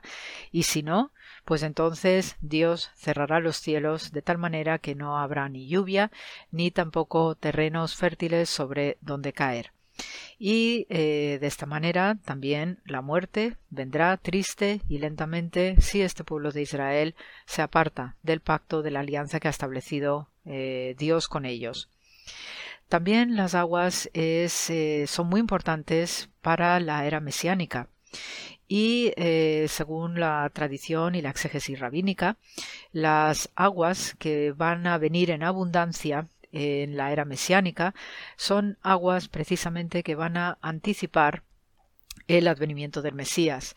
Y entonces todos aquellos terrenos que estén desérticos o estén estériles, pues precisamente van a tener tal cantidad de regadío gracias a las aguas escatológicas que eh, habrá en Israel suficiente agua para que este Mesías pueda navegar sobre esas aguas de redención. Y de hecho, de manera concreta, dicen que las aguas de la era mesiánica van a manar como un gran torrente saliendo del santuario principal de los judíos, del santuario de Jerusalén. Y alcanzarán eh, eh, los acuíferos que conducen hacia el Mar Muerto y el propio Mar Muerto, que por su alta concentración de sal eh, no tiene, digamos, peces ni tiene vegetación alrededor, aunque sí hay microorganismos, pero por esta cantidad tan alta de sal, de repente estas aguas de la era mesiánica harán que el Mar Muerto se convierta en un mar vivo y de esta manera pues se convertirá en un depositorio de, lleno de peces donde el desierto de Judá pues florecerá con árboles frutales y otras criaturas. Eh, esta visión del desierto, ¿no? que eh, de donde manan aguas no providenciales, donde todo reverdece, donde nacen estos árboles frutales, pues es una vocación profunda de la redención del pueblo que volverá de un exilio espiritual que no solo es físico y va a ser una imagen rotunda también para que se fundara después de la Segunda Guerra Mundial el Estado de Israel, con estas promesas de ser este pueblo que vuelve otra vez a su hogar bíblico y que hará florecer todo. Y por eso, entre otras cosas, y gracias a la ingeniería y a las modernas tecnologías, los israelíes han podido sacar agua del desierto. Este es un apunte. Ya desde el punto de vista bíblico, pues eh, tenemos que, eh, y en referencia a Isaías 12, versículo 3, eh, estas aguas ¿no? se convierten también en una metáfora de redención donde el pueblo de Israel y el resto de la humanidad a través de ellos van a beber de estas fuentes de salvación. Eh, en el periodo del segundo templo, que es el periodo que vive Jesús de Nazaret, las aguas no se convirtieron y eran parte esencial de la doctrina de resurrección para eh, la era mesiánica. Y por eso eh, no solamente el agua de lluvia, el agua de los ríos, el agua de los lagos se convierten en un elemento poderosísimo en la época de Jesús de Nazaret para esta doctrina o reflejar y, eh, y significar la doctrina de la resurrección de los muertos, sino que incluso hasta el rocío forma parte de todo este, este combinado y esta variedad de aguas que van a conducir a la era escatológica, la era mesiánica y la redención final. Eh, también eh, el agua eh, en el judaísmo y en el mundo bíblico y en la cultura bíblica forma parte esencial de diversas historias de la creación. Entonces, ya en Génesis 1, pues se nos habla de las profundidades acuáticas a través del Tejom, eh, el famoso Tohu Babohu bíblico del Génesis 1, y eh, a partir de este Tejom, de estas aguas eh, profundísimas, abisales incluso, toda la creación emerge, excepto la humanidad. Tanto las aguas dulces como las aguas saladas que contienen los océanos eh, emanan de esta, de esta creación que va partiendo de unas aguas profundísimas, a veces caóticas, y ayuda también a regar pues la parte seca del, del, planeta en el cual pues después va a producirse la creación humana y además va a ser poblado por los animales terrestres en el diseño de la creación, el diseño divino de la creación, el agua es fundamental y ni el propio ni las propias aguas resisten las órdenes de Dios, en las cuales pues hay un momento determinado que separa las aguas de abajo de las aguas de arriba y las aguas de arriba se convierten en cielo, que en algunos momentos Dios permite que comunique con las aguas de abajo bajo la forma de lluvia. Y en este sentido hay una imagen poética de, de la exégesis rabínica acerca de esta separación de las aguas, eh, comentando ¿no? este, este hecho del, Génesis capítulo 1, en el cual, pues cuando Dios procede a la separación de las aguas de abajo y las aguas de arriba, pues se quejan, ¿no? Estas dos, eh, dos acuíferos, ¿no? Se quejan a Dios, puesto que eh, son parejas, son amantes y entonces eh, se quejan ante Dios, ¿no? Que por qué los separa, que por qué se produce esta división entre ellos y Dios en su misericordia pues les dice que no van a estar separados eh, todo el tiempo, puesto que a través de la lluvia volverán a juntarse el amante, los amados y todo lo que representa desde el punto de vista de la misericordia divina. También eh, eh, desde el punto de vista ritual y especialmente ya en la época que está el templo de Jerusalén, eh, las aguas son importantísimas para los rituales de purificación y la ordenación sacerdotal, además de los sacrificios, en los partos también, como reza ¿no? en Levítico capítulos 1 al 7, después en los partos en Levítico 12, también el agua es importantísima para la sanación de enfermedades de la piel, como se puede leer en Levítico 13 y 14, también para diversas enfermedades, no pústulas y determinadas eh, infecciones ¿no? que puede tener el cuerpo físico y sobre todo en casos de purificaciones rituales después de haber tenido contacto con los cadáveres de animales o de personas eh, y eso también pues conecta con el tabú de la muerte por ejemplo no y ahí sí que hay una serie de ritos específicos pues cuando fallecen eh, personas allegadas familiares etcétera hay que seguir un protocolo muy estricto de purificación. Em, cuando se destruye el, segundo templo, el templo de Herodes el Grande, que es el templo que conoce Jesús de Nazaret, sus discípulos ¿no? y demás eh, personas que tiene alrededor, pues muchos de estos rituales prescritos, ¿no? Desde el punto de vista bíblico del libro de Levítico, pues eh, no pudieron seguirse practicando porque precisamente ya no había templo. Entonces eh, se empezaron a hacer pequeñas sustituciones para no perder, ¿no? Todo lo que estaba prescrito en el Levítico a través de los mikvaot o los baños rituales. Y entonces eh, había pues una reconducción de determinadas prácticas, especialmente y por ejemplo en caso de mujeres que acababan de parir tenían que pasar esa cuarentena después del parto y entonces había una serie de baños rituales específicos para las mujeres que habían dado a luz o para también la purificación de la menstruación. También es importantísima la purificación de con las aguas para lavarse las manos, antes de comer, después de comer y sobre todo para las bendiciones que hacían los sacerdotes, especialmente la gran bendición sacerdotal prescrito en número 6, 23 al 27. Entonces, eh, más elementos acerca de la importancia del agua es que, eh, y al hilo de la expresión taslig, eh, la expresión hebrea taslig, sirve fundamentalmente para la redención de los pecados.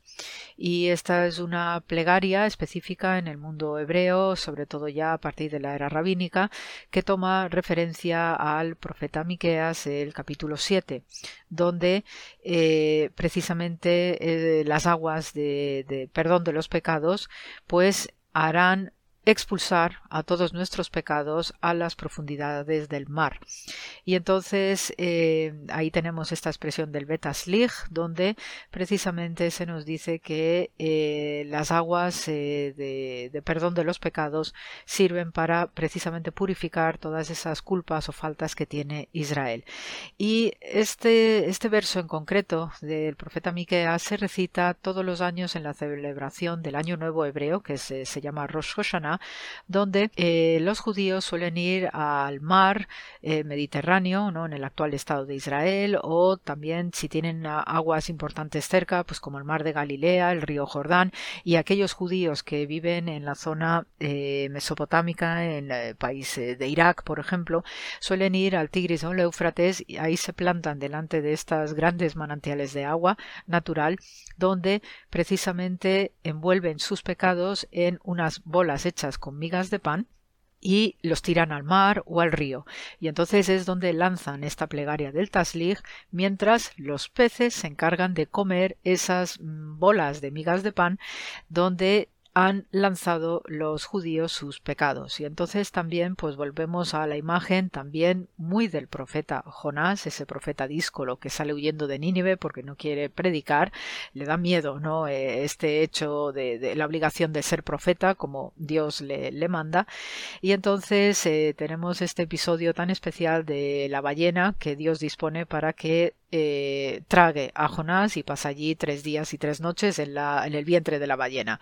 Pues precisamente esta costumbre de Rosh Hashanah, el año nuevo judío, donde estos judíos lanzan estas bolas de migas de pan con sus pecados y luego son devorados eh, por eh, o devoradas estas bolas por los peces, es una imagen también muy simbólica y metafórica de lo que o evoca o recuerda este episodio de Jonás eh, siendo tragado por una ballena. En su conjunto, eh, las aguas, pues, eh, contenidas en el rocío, en la lluvia, en las cisternas, en las fuentes, son maravillosas metáforas para Dios y relacionadas a Dios. También se recoge en los textos proféticos y sobre todo porque la metáfora de las metáforas para Dios es lo que se dice en hebreo, lo que conocemos en hebreo, el mejor Maim Hayim, es decir, que Dios es fuente de las aguas vivas y por eso pues hay diversas eh, refranes o expresiones bíblicas que emana precisamente de la literatura sapiencial judía donde Dios ah, se le conoce como fuente de vida. Y no es casualidad que también a Jesús le llamemos con metáforas y epítetos similares. Yo soy el agua y la vida no también. Entonces Eh, como veis, pues todo este universo, ¿no? De este Jesús que está caminando sobre las aguas, no es casualidad, no es algo gratuito, y con esa expresión del no temas o no temáis, como dice a sus discípulos, es una expresión gratamente bíblica, gratamente del mundo y del universo del Antiguo Testamento, donde podemos significar esta expresión hasta 365 veces en la Biblia, porque 365 días tiene el año, y cada vez que uno se repite a sí mismo poniendo en boca de Dios no temas o no temáis, quiere decirnos que cada día del año no debemos temer porque Dios está con nosotros, a través de estos episodios tan singulares, estos milagros tan simbólicos y tan impresionantes en mayúsculas que realiza Jesús de Nazaret, que es la suma y síntesis de toda una historia de, la, de salvación, de redención, de aguas vivas que vienen a alimentar nuestros desiertos y nuestras esterilidades en momentos muy especiales de nuestra vida. Y en este año pandémico más todavía. Así que, queridos amigos, deseándoos un buen fin de semana de paz y bien, como siempre. Estamos en contacto y nos vemos la semana que viene. Muchísimas gracias por la escucha.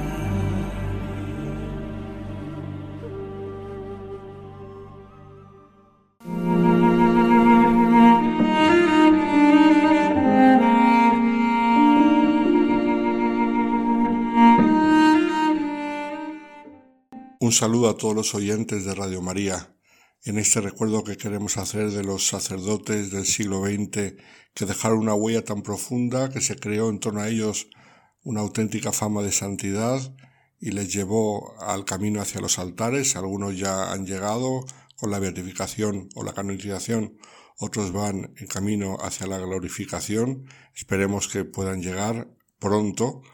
Hoy vamos a hablar de un sacerdote muy diferente a todos los esquemas mm, habituales de la vida sacerdotal. Los sacerdotes normalmente son conocidos en el ámbito de su trabajo y mm, hoy en día quizá con las redes sociales pues se hacen más famosos y su actividad llega hacia otros ámbitos lejanos gracias a la pantalla y el internet, pero no era así cuando vivió este sacerdote y sin embargo podemos decir que pocos sacerdotes fueron tan conocidos en el siglo XX como este sacerdote tan mediático del que queremos hablar hoy. Y para ello nos vamos a tierras de Estados Unidos, porque nos referimos al padre Patrick Peyton, el siervo de Dios que va camino de los altares, el apóstol del rezo del rosario en familia. Inmigrante a los Estados Unidos, supo usar los medios de comunicación modernos de su tiempo para difundir el mensaje que él veía más necesario en aquel siglo tan convulso, el poder de la oración a la Madre de Dios para pacificar los hogares y el mundo entero. Su ejemplo nos recuerda a otro sacerdote americano también muy mediático, contemporáneo suyo, Monseñor Fulton Sheen, pero no hablamos de él porque llegó a ser obispo y por lo tanto escapa al objeto de estas reseñas que queremos hacer durante varias semanas de sacerdotes que permanecieron como tales, pero que dejaron una gran huella.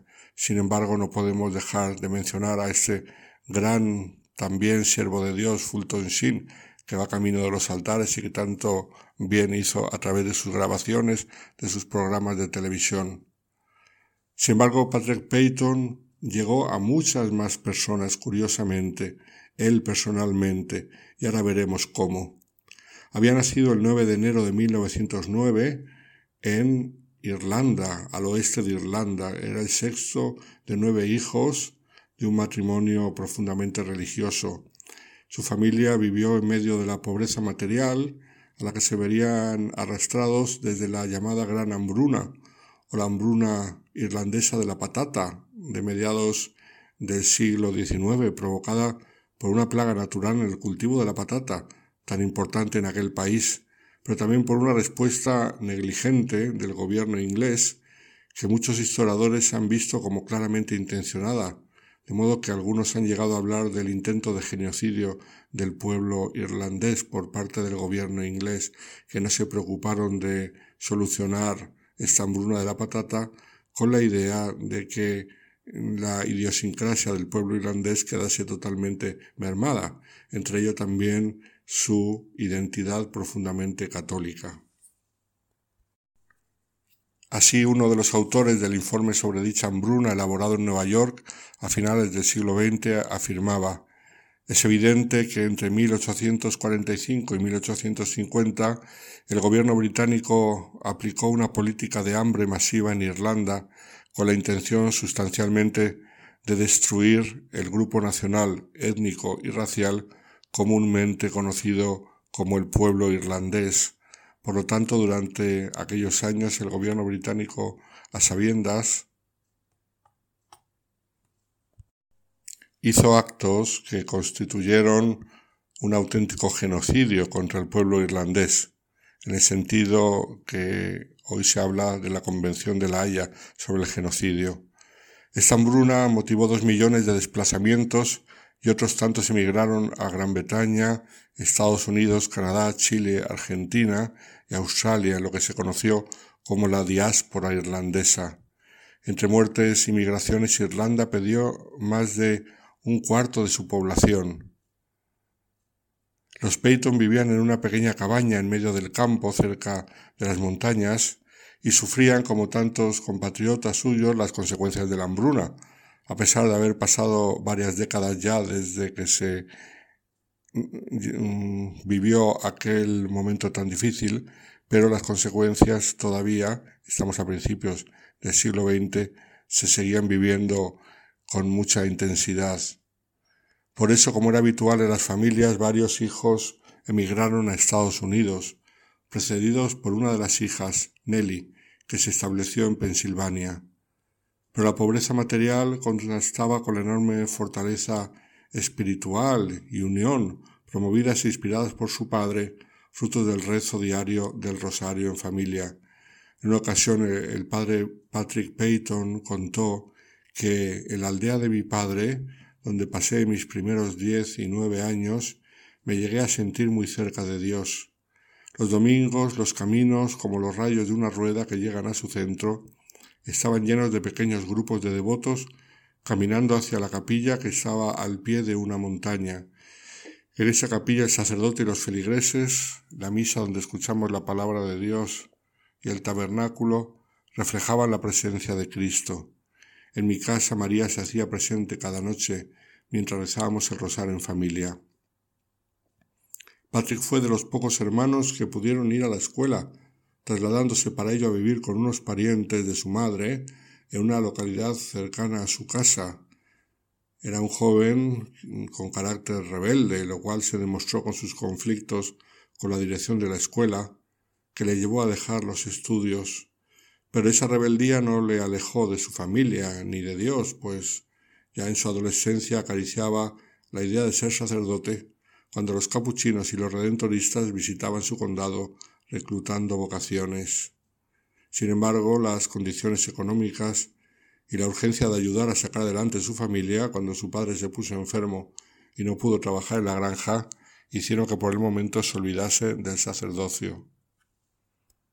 Mientras tanto, su hermana, que estaba en Estados Unidos, como hemos dicho, en Pensilvania, enviaba dinero a la familia e invitaba a sus hermanos a ir a aquel país.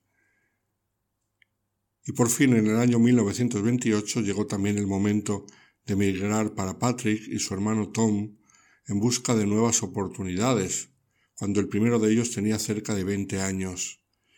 Este recordaba cómo se despidieron de su padre, rezó por ellos y solamente les hizo una recomendación, sed fieles a nuestro Señor en América. Tras una larga travesía que les llevó hasta Nueva York, llegaron a Scranton, en Pensilvania, donde Nelly había hablado ya con el párroco de la Catedral de San Estanislao sobre su hermano Patrick, ya que estaba convencida de que tenía vocación.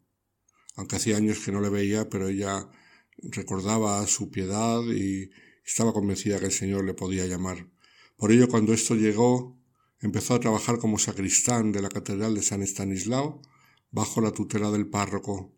Vivían los dos hermanos con su hermana, que tenía su propia casa, y trabajaba como doméstica en la casa del fiscal general del estado de Pensilvania en aquel tiempo. En Estados Unidos rebrotó el sueño vocacional que tenía Patrick desde joven cuando estaba en Irlanda, el llegar a ser sacerdote, pero no tenía dinero para estudiar y pedir el ingreso en un seminario. Después de varios momentos de oración y de diálogo con su hermano Tom, que también sentía la vocación sacerdotal, decidieron contarle su anhelo al párroco de la catedral, a Monseñor Kelly, el cual decidió pagar la educación de los dos hermanos, empezando por la escuela secundaria, que, como dijimos, no habían podido acabar, porque Patrick la dejó por su carácter fuerte que hizo que le echasen de la escuela. En la primavera de 1928, unos sacerdotes de la congregación de Santa Cruz, fundada en Francia en 1837 por el beato Basil Anthony Marie Moreau, visitaron la catedral de Scranton en busca de vocaciones e impresionaron a los dos hermanos. Animados por estos religiosos, poco tiempo después los dos hermanos pidieron su ingreso y empezaron sus estudios en el seminario de la Universidad de Notre Dame, en Indiana, poniéndose con gran entusiasmo en su camino hacia el sacerdocio. Es una de las grandes universidades católicas de aquel país, quizá de las más famosas. Durante su último año de estudios teológico, en 1938, Patrick enfermó gravemente de tuberculosis enfermedad bastante común en aquella época, por lo que pasó un año entero en la enfermería de la universidad. Milagrosamente se recuperó y atribuyó su mejoría inexplicable a la intercesión de la Virgen María, que siempre lo había acompañado. Fue ordenado así sacerdote el 15 de mayo de 1941 junto a su hermano Tom en la Basílica del Sagrado Corazón de la misma Universidad de Notre Dame. Dos hermanos que llegaban juntos América como inmigrantes y juntos llegaron a sacerdotes. Empezaron así los distintos encargos pastorales de la congregación de Santa Cruz, le mandaron por aquí por allá, pero en un momento dado este cura joven se dio cuenta que el Señor le llamaba algo completamente diferente, a ser llamado el sacerdote del rosario. Su cruzada por la devoción y el rezo del rosario comenzó como algo modesto, pero poco a poco creció, al conseguir que los obispos americanos apoyaran la campaña del rosario familiar en sus diócesis. Con la ayuda de un sacerdote de la diócesis de Albany, en el norte de Nueva York, el padre Booth, logró que se transmitieran el rosario por una radio local 15 minutos todas las tardes, para que las familias pudiesen rezar juntos. Ante el éxito de la iniciativa, el joven religioso, el padre Patrick, buscó un modo de encontrar una radio de mayor difusión y la encontró en la ciudad nada menos de Nueva York, gracias a la ayuda desinteresada de una señora que ni siquiera era cristiana, propietaria de una emisora de radio, la cual supo entender el bien que un programa dedicado a la oración podía hacer a la gente y así sus emisiones empezaron a llegar a todo el país. Poco después, estas emisiones de radio dieron lugar a la fundación de un nuevo movimiento llamado el Apostolado del Rosario en Familia.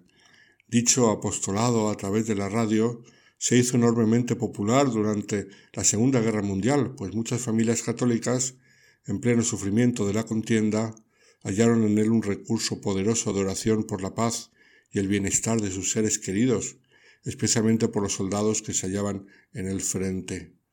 Para ello el padre Patrick buscó a gente famosa que participase en el programa radiofónico, como fue el caso de los padres de los hermanos Sullivan, muy conocidos porque sus cinco hijos habían muerto en la batalla del Pacífico. La popularidad del programa aumentó mucho cuando el cantante y actor Bing Crosby decidió participar en él. El 13 de mayo de 1945, En el programa del padre Patrick participaron nada menos que el presidente del país, Harry Truman, el arzobispo de Nueva York, cardenal Spellman y el mismo cantante Bing Crosby, llegándose a un récord de audiencia. En aquellos, años el programa del padre Patrick fue líder en audiencia en aquella emisora de esta señora no cristiana de Nueva York. Acabada la guerra de 1947, con el apoyo de algunas estrellas de cine de Hollywood, entre ellas Lucille Ball, Loretta Young y Raymond Burr, el padre Patrick creó una productora de El Rosario en Familia, dedicada a preparar películas con mensajes en valores cristianos y otras producciones que unían los misterios del Rosario con la vida diaria. El primer programa fue protagonizado por James Stewart, el actor, el cual explicó que actuaba en él con la esperanza que las familias de cualquier lugar puedan permanecer siempre juntas y sus hogares puedan ser felices, con la convicción que la oración lo conseguiría. La iniciativa, la iniciativa tuvo un rotundo éxito y todos los programas acababan con el mismo eslogan que se hizo muy popular en el país. La familia que reza unida permanece unida. En las películas que realizó dicha productora actuaron actores como Frank Sinatra o Grace Kelly, obviamente actores católicos, como se puede ver. Concretamente, Grace Kelly realizó con dicha productora sus últimas tres películas antes de convertirse en princesa de Mónaco. Al año siguiente, en 1948, el padre Patrick realizó su primera cruzada del Rosario en Ontario, Canadá. Se trataba de una campaña con el fin de enseñar a las familias la importancia de orar unidas el rosario diariamente. Sus campañas reunían a multitudes. Así leemos que en 1965 en Barcelona reunió a 800.000 personas. En 1961 en San Francisco, California, se contaron 550.000 personas. En 1958, en San Pablo, Minnesota, 220.000 personas. Y más todavía, en 1964, en Sao Paulo, en Brasil, se reunió a dos millones de lugareños. En estos viajes se popularizó el eslogan El mundo que reza es un mundo en paz. En total, para que nos hagamos una idea de la gente que llegó a ver al padre Peyton, más de 28 millones de personas asistieron a estas cruzadas en el mundo entero, por no hablar de los innumerables que lo escucharon por radio o lo siguieron por televisión, haciendo de él, después del Papa Juan Pablo II, el segundo predicador en llegar a más personas en la historia de la Iglesia. No faltaron algunas controversias en torno a estas cruzadas del padre Patrick Peyton, pues se le acusó, y no sin algo de razón, de ser un instrumento de los servicios de inteligencia americanos en sus viajes a Latinoamérica y de ser financiado por la CIA, que de ese modo luchaba contra los movimientos políticos de izquierdas en aquellos países. No en vano el famoso sacerdote había dicho en varias ocasiones que el rosario era el mejor instrumento para luchar contra el comunismo que perseguía a los cristianos. Y es verdad que tuvo relaciones con la CIA y con el gobierno de Estados Unidos. A tal punto llegó la controversia que el provincial del padre Patrick, no olvidemos que pertenecía a la congregación de la Santa Cruz, tuvo que intervenir y acudir a la Santa Sede para que obligase al sacerdote a rechazar toda financiación para sus viajes apostólicos por parte del Servicio de Inteligencia norteamericana, lo cual él aceptó con obediencia alegre y obediencia humilde. La productora continuó su labor durante sus viajes y en 1950 se rodó en España una serie de tres películas sobre la vida de Cristo, divididas según los misterios gozosos, dolorosos y gloriosos del Santo Rosario. Dichas películas tuvieron una gran difusión en el mundo entero. En cierta ocasión, en su madurez, mirando hacia la labor realizada, daba gracias a todos los que la habían hecho posible y decía, mi agradecimiento sería compartir aquella paz, amor y unión que yo experimenté en un hogar donde se rezaba el rosario. Esto sería mi misión y también sería el poder y energía de mi sacerdocio. Así nació la Cruzada del Rosario en familia. Con una salud que, como sabemos, fue siempre quebradiza desde que era joven y se estaba formando en el seminario, pero que superaba por amor a su misión, en los últimos años el padre Patrick no podía asistir con regularidad a la productora mm, del Rosario que había fundado o realizar sus multitudinarias cruzadas.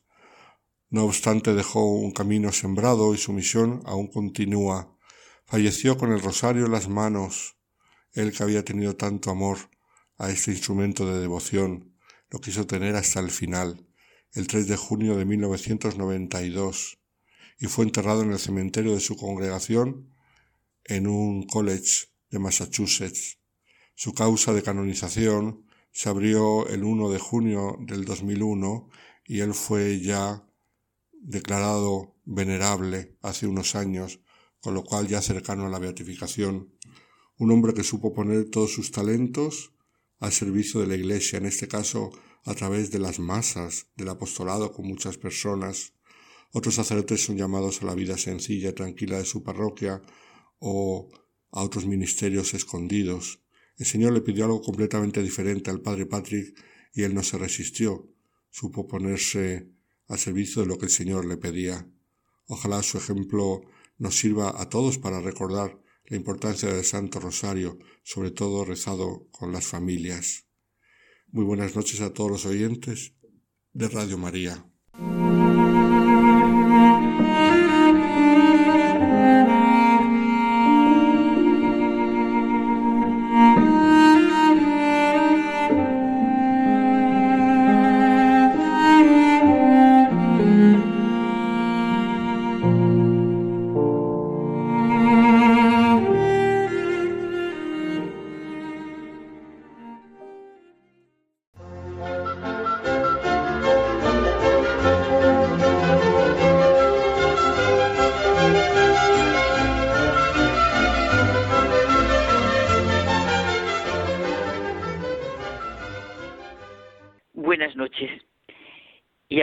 Llegamos a este diálogo nuestro, este entre tú y yo, ¿verdad, José Manuel?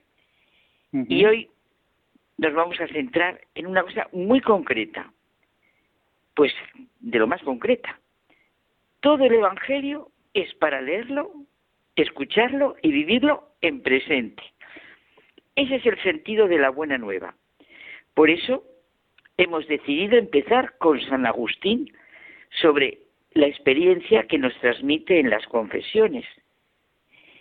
¿Qué es pues el tiempo? Que no suena muy filosófico, pensémoslo de verdad por dentro. Y de San Agustín, si nadie me lo pregunta, lo sé. Pero si quiero explicárselo al que me lo pregunta, no lo sé.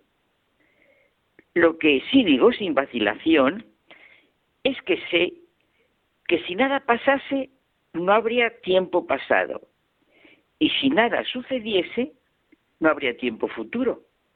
Y si nada existiese, no habría tiempo presente. Tres son los tiempos, ¿verdad? Presente de las cosas pasadas, presente de las presentes y presente de las futuras. Porque estas tres presencias tienen algún ser en mi alma, dice él, y solamente las veo y percibo en ella. Lo presente de las cosas pasadas es la actual memoria, el recuerdo de ellas. El presente de las cosas presentes es la actual consideración de alguna cosa presente. Y la presenta, el presente, mejor dicho, de las cosas futuras es la actual expectación de ellas. Sí, la verdad es que por eso yo creo que tenemos que ser conscientes de la importancia del presente, del aquí y ahora, que configura nuestra vida. Fíjate, yo con, esto del presente, eh, pues claro, a mí siempre me viene a la cabeza eh, eh, los libros de Jacques Philippe, en los que insiste machaconamente con lo importante que es vivir el presente. Dice, porque solo en el presente se puede ser feliz. Dice, no se puede decir, eh, bueno, no, yo cuando pase esto, pues ya seré feliz. Cuando pase lo otro, no, es que solo tenemos el presente para vivir y, el presente, pues depende muchas veces de nosotros, ¿no? Pues es tan importante el presente. Completamente, mira, eh, es una anécdota brevísima. Dímelo en presente, hijo. Dime, abuelo, estudio. Ya estudio, abuelo. Así le decía, con todo cariño y con toda sabiduría práctica, un amigo mío a su nieto. Lo que queda verdad, como tú decías, siempre es el presente. Parece una obviedad, pero en la vida diaria lo olvidamos. Sí, el presente es lo que se queda como definitivamente válido. Lo que hace nuestra vida es la sucesión de los momentos presentes que vivimos, de los valores de actitud que manifestamos en cada situación concreta, en el presente concreto. Y también en el presente podemos tomar la correcta actitud hacia el pasado y hacia el futuro. Claro, es donde lo tomamos. Oye, me entusiasma y me hace un bien enorme la actitud de Dimas en la cruz, bueno, del que llamamos el buen ladrón. Me conmueve su situación concreta, su presente, que no sé describir de manera rápida, pero todos podemos sentirla en nuestro interior muriéndose colgado en una cruz por ladrón, frente a otros dos hombres colgados como él en una cruz. En el presente, en aquella situación, reconoció la grandeza de Cristo. Realmente este hombre, a partir de ese momento, no era un facineroso, ni siquiera vulgar. Fue capaz desde el fondo de su corazón de exclamar ante los presentes en voz fuerte, acuérdate de mí cuando estés en tu reino, en aquellos momentos.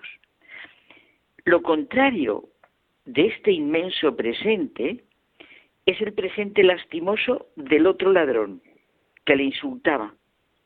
Pero, ¿eres tú el Cristo?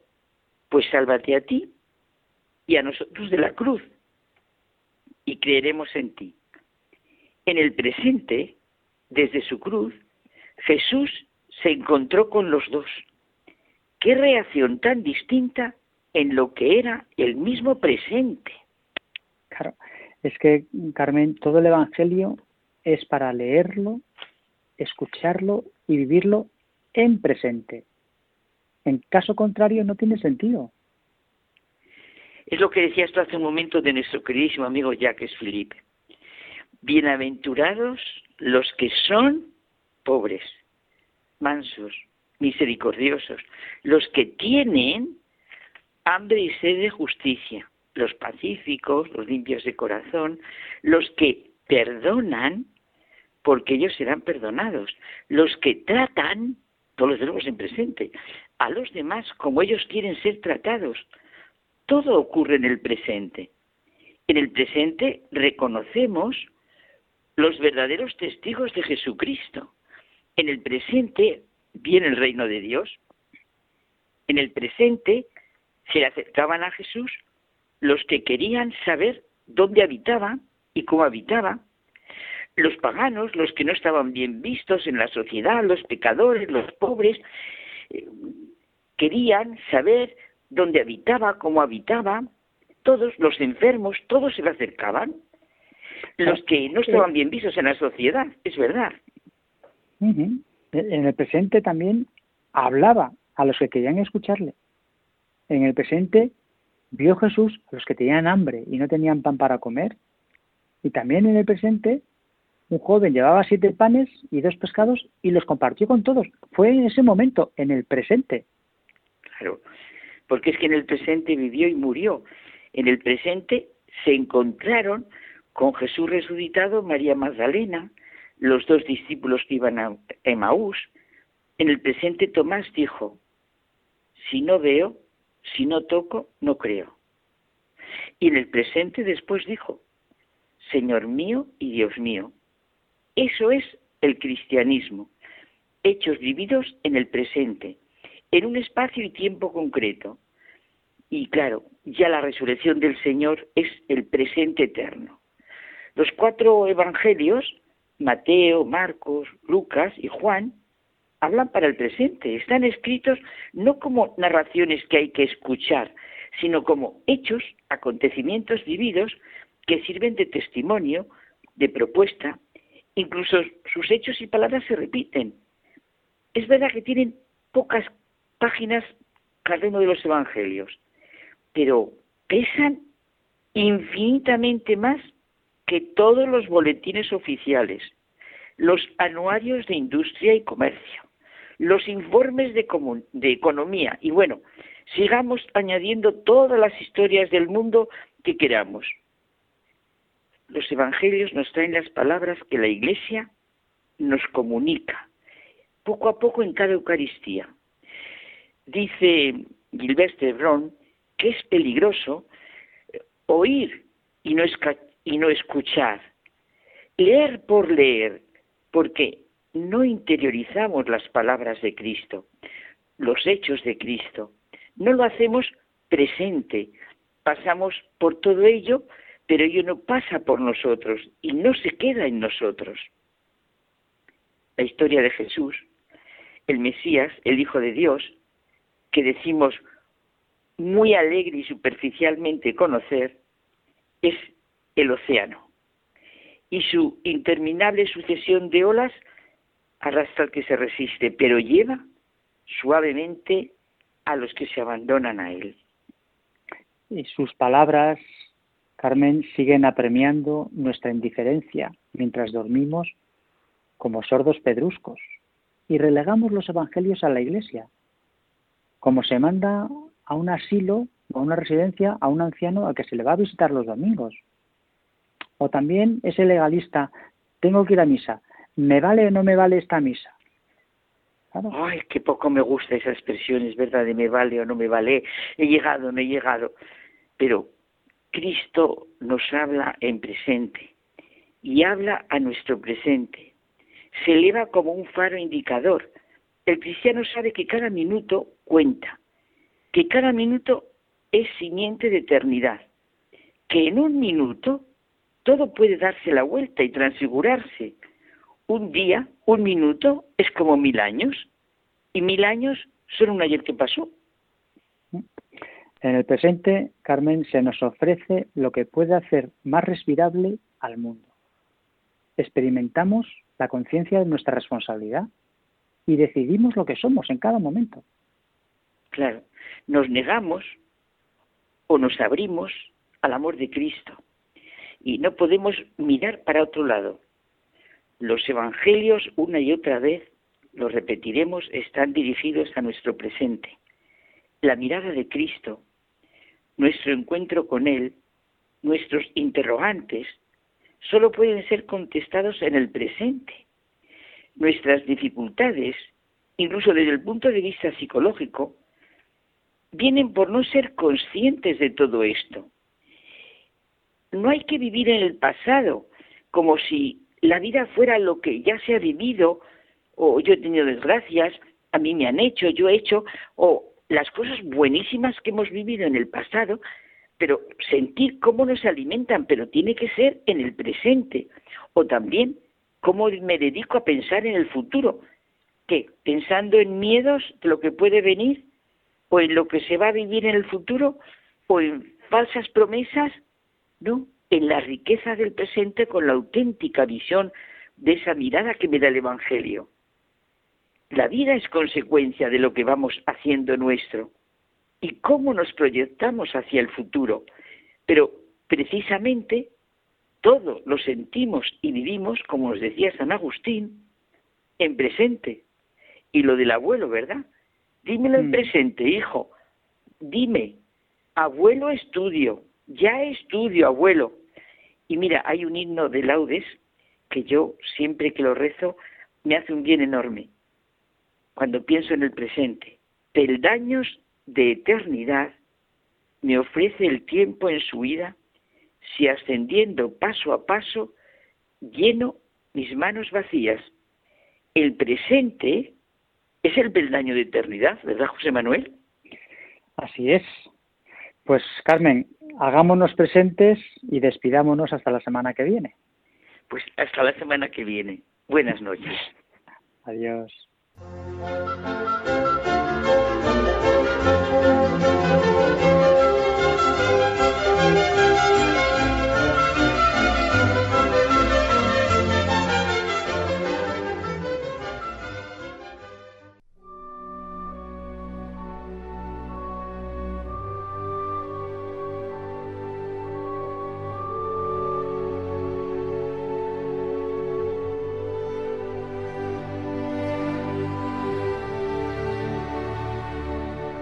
Nos despedimos hasta el próximo programa en el que volveremos a estar con todos vosotros.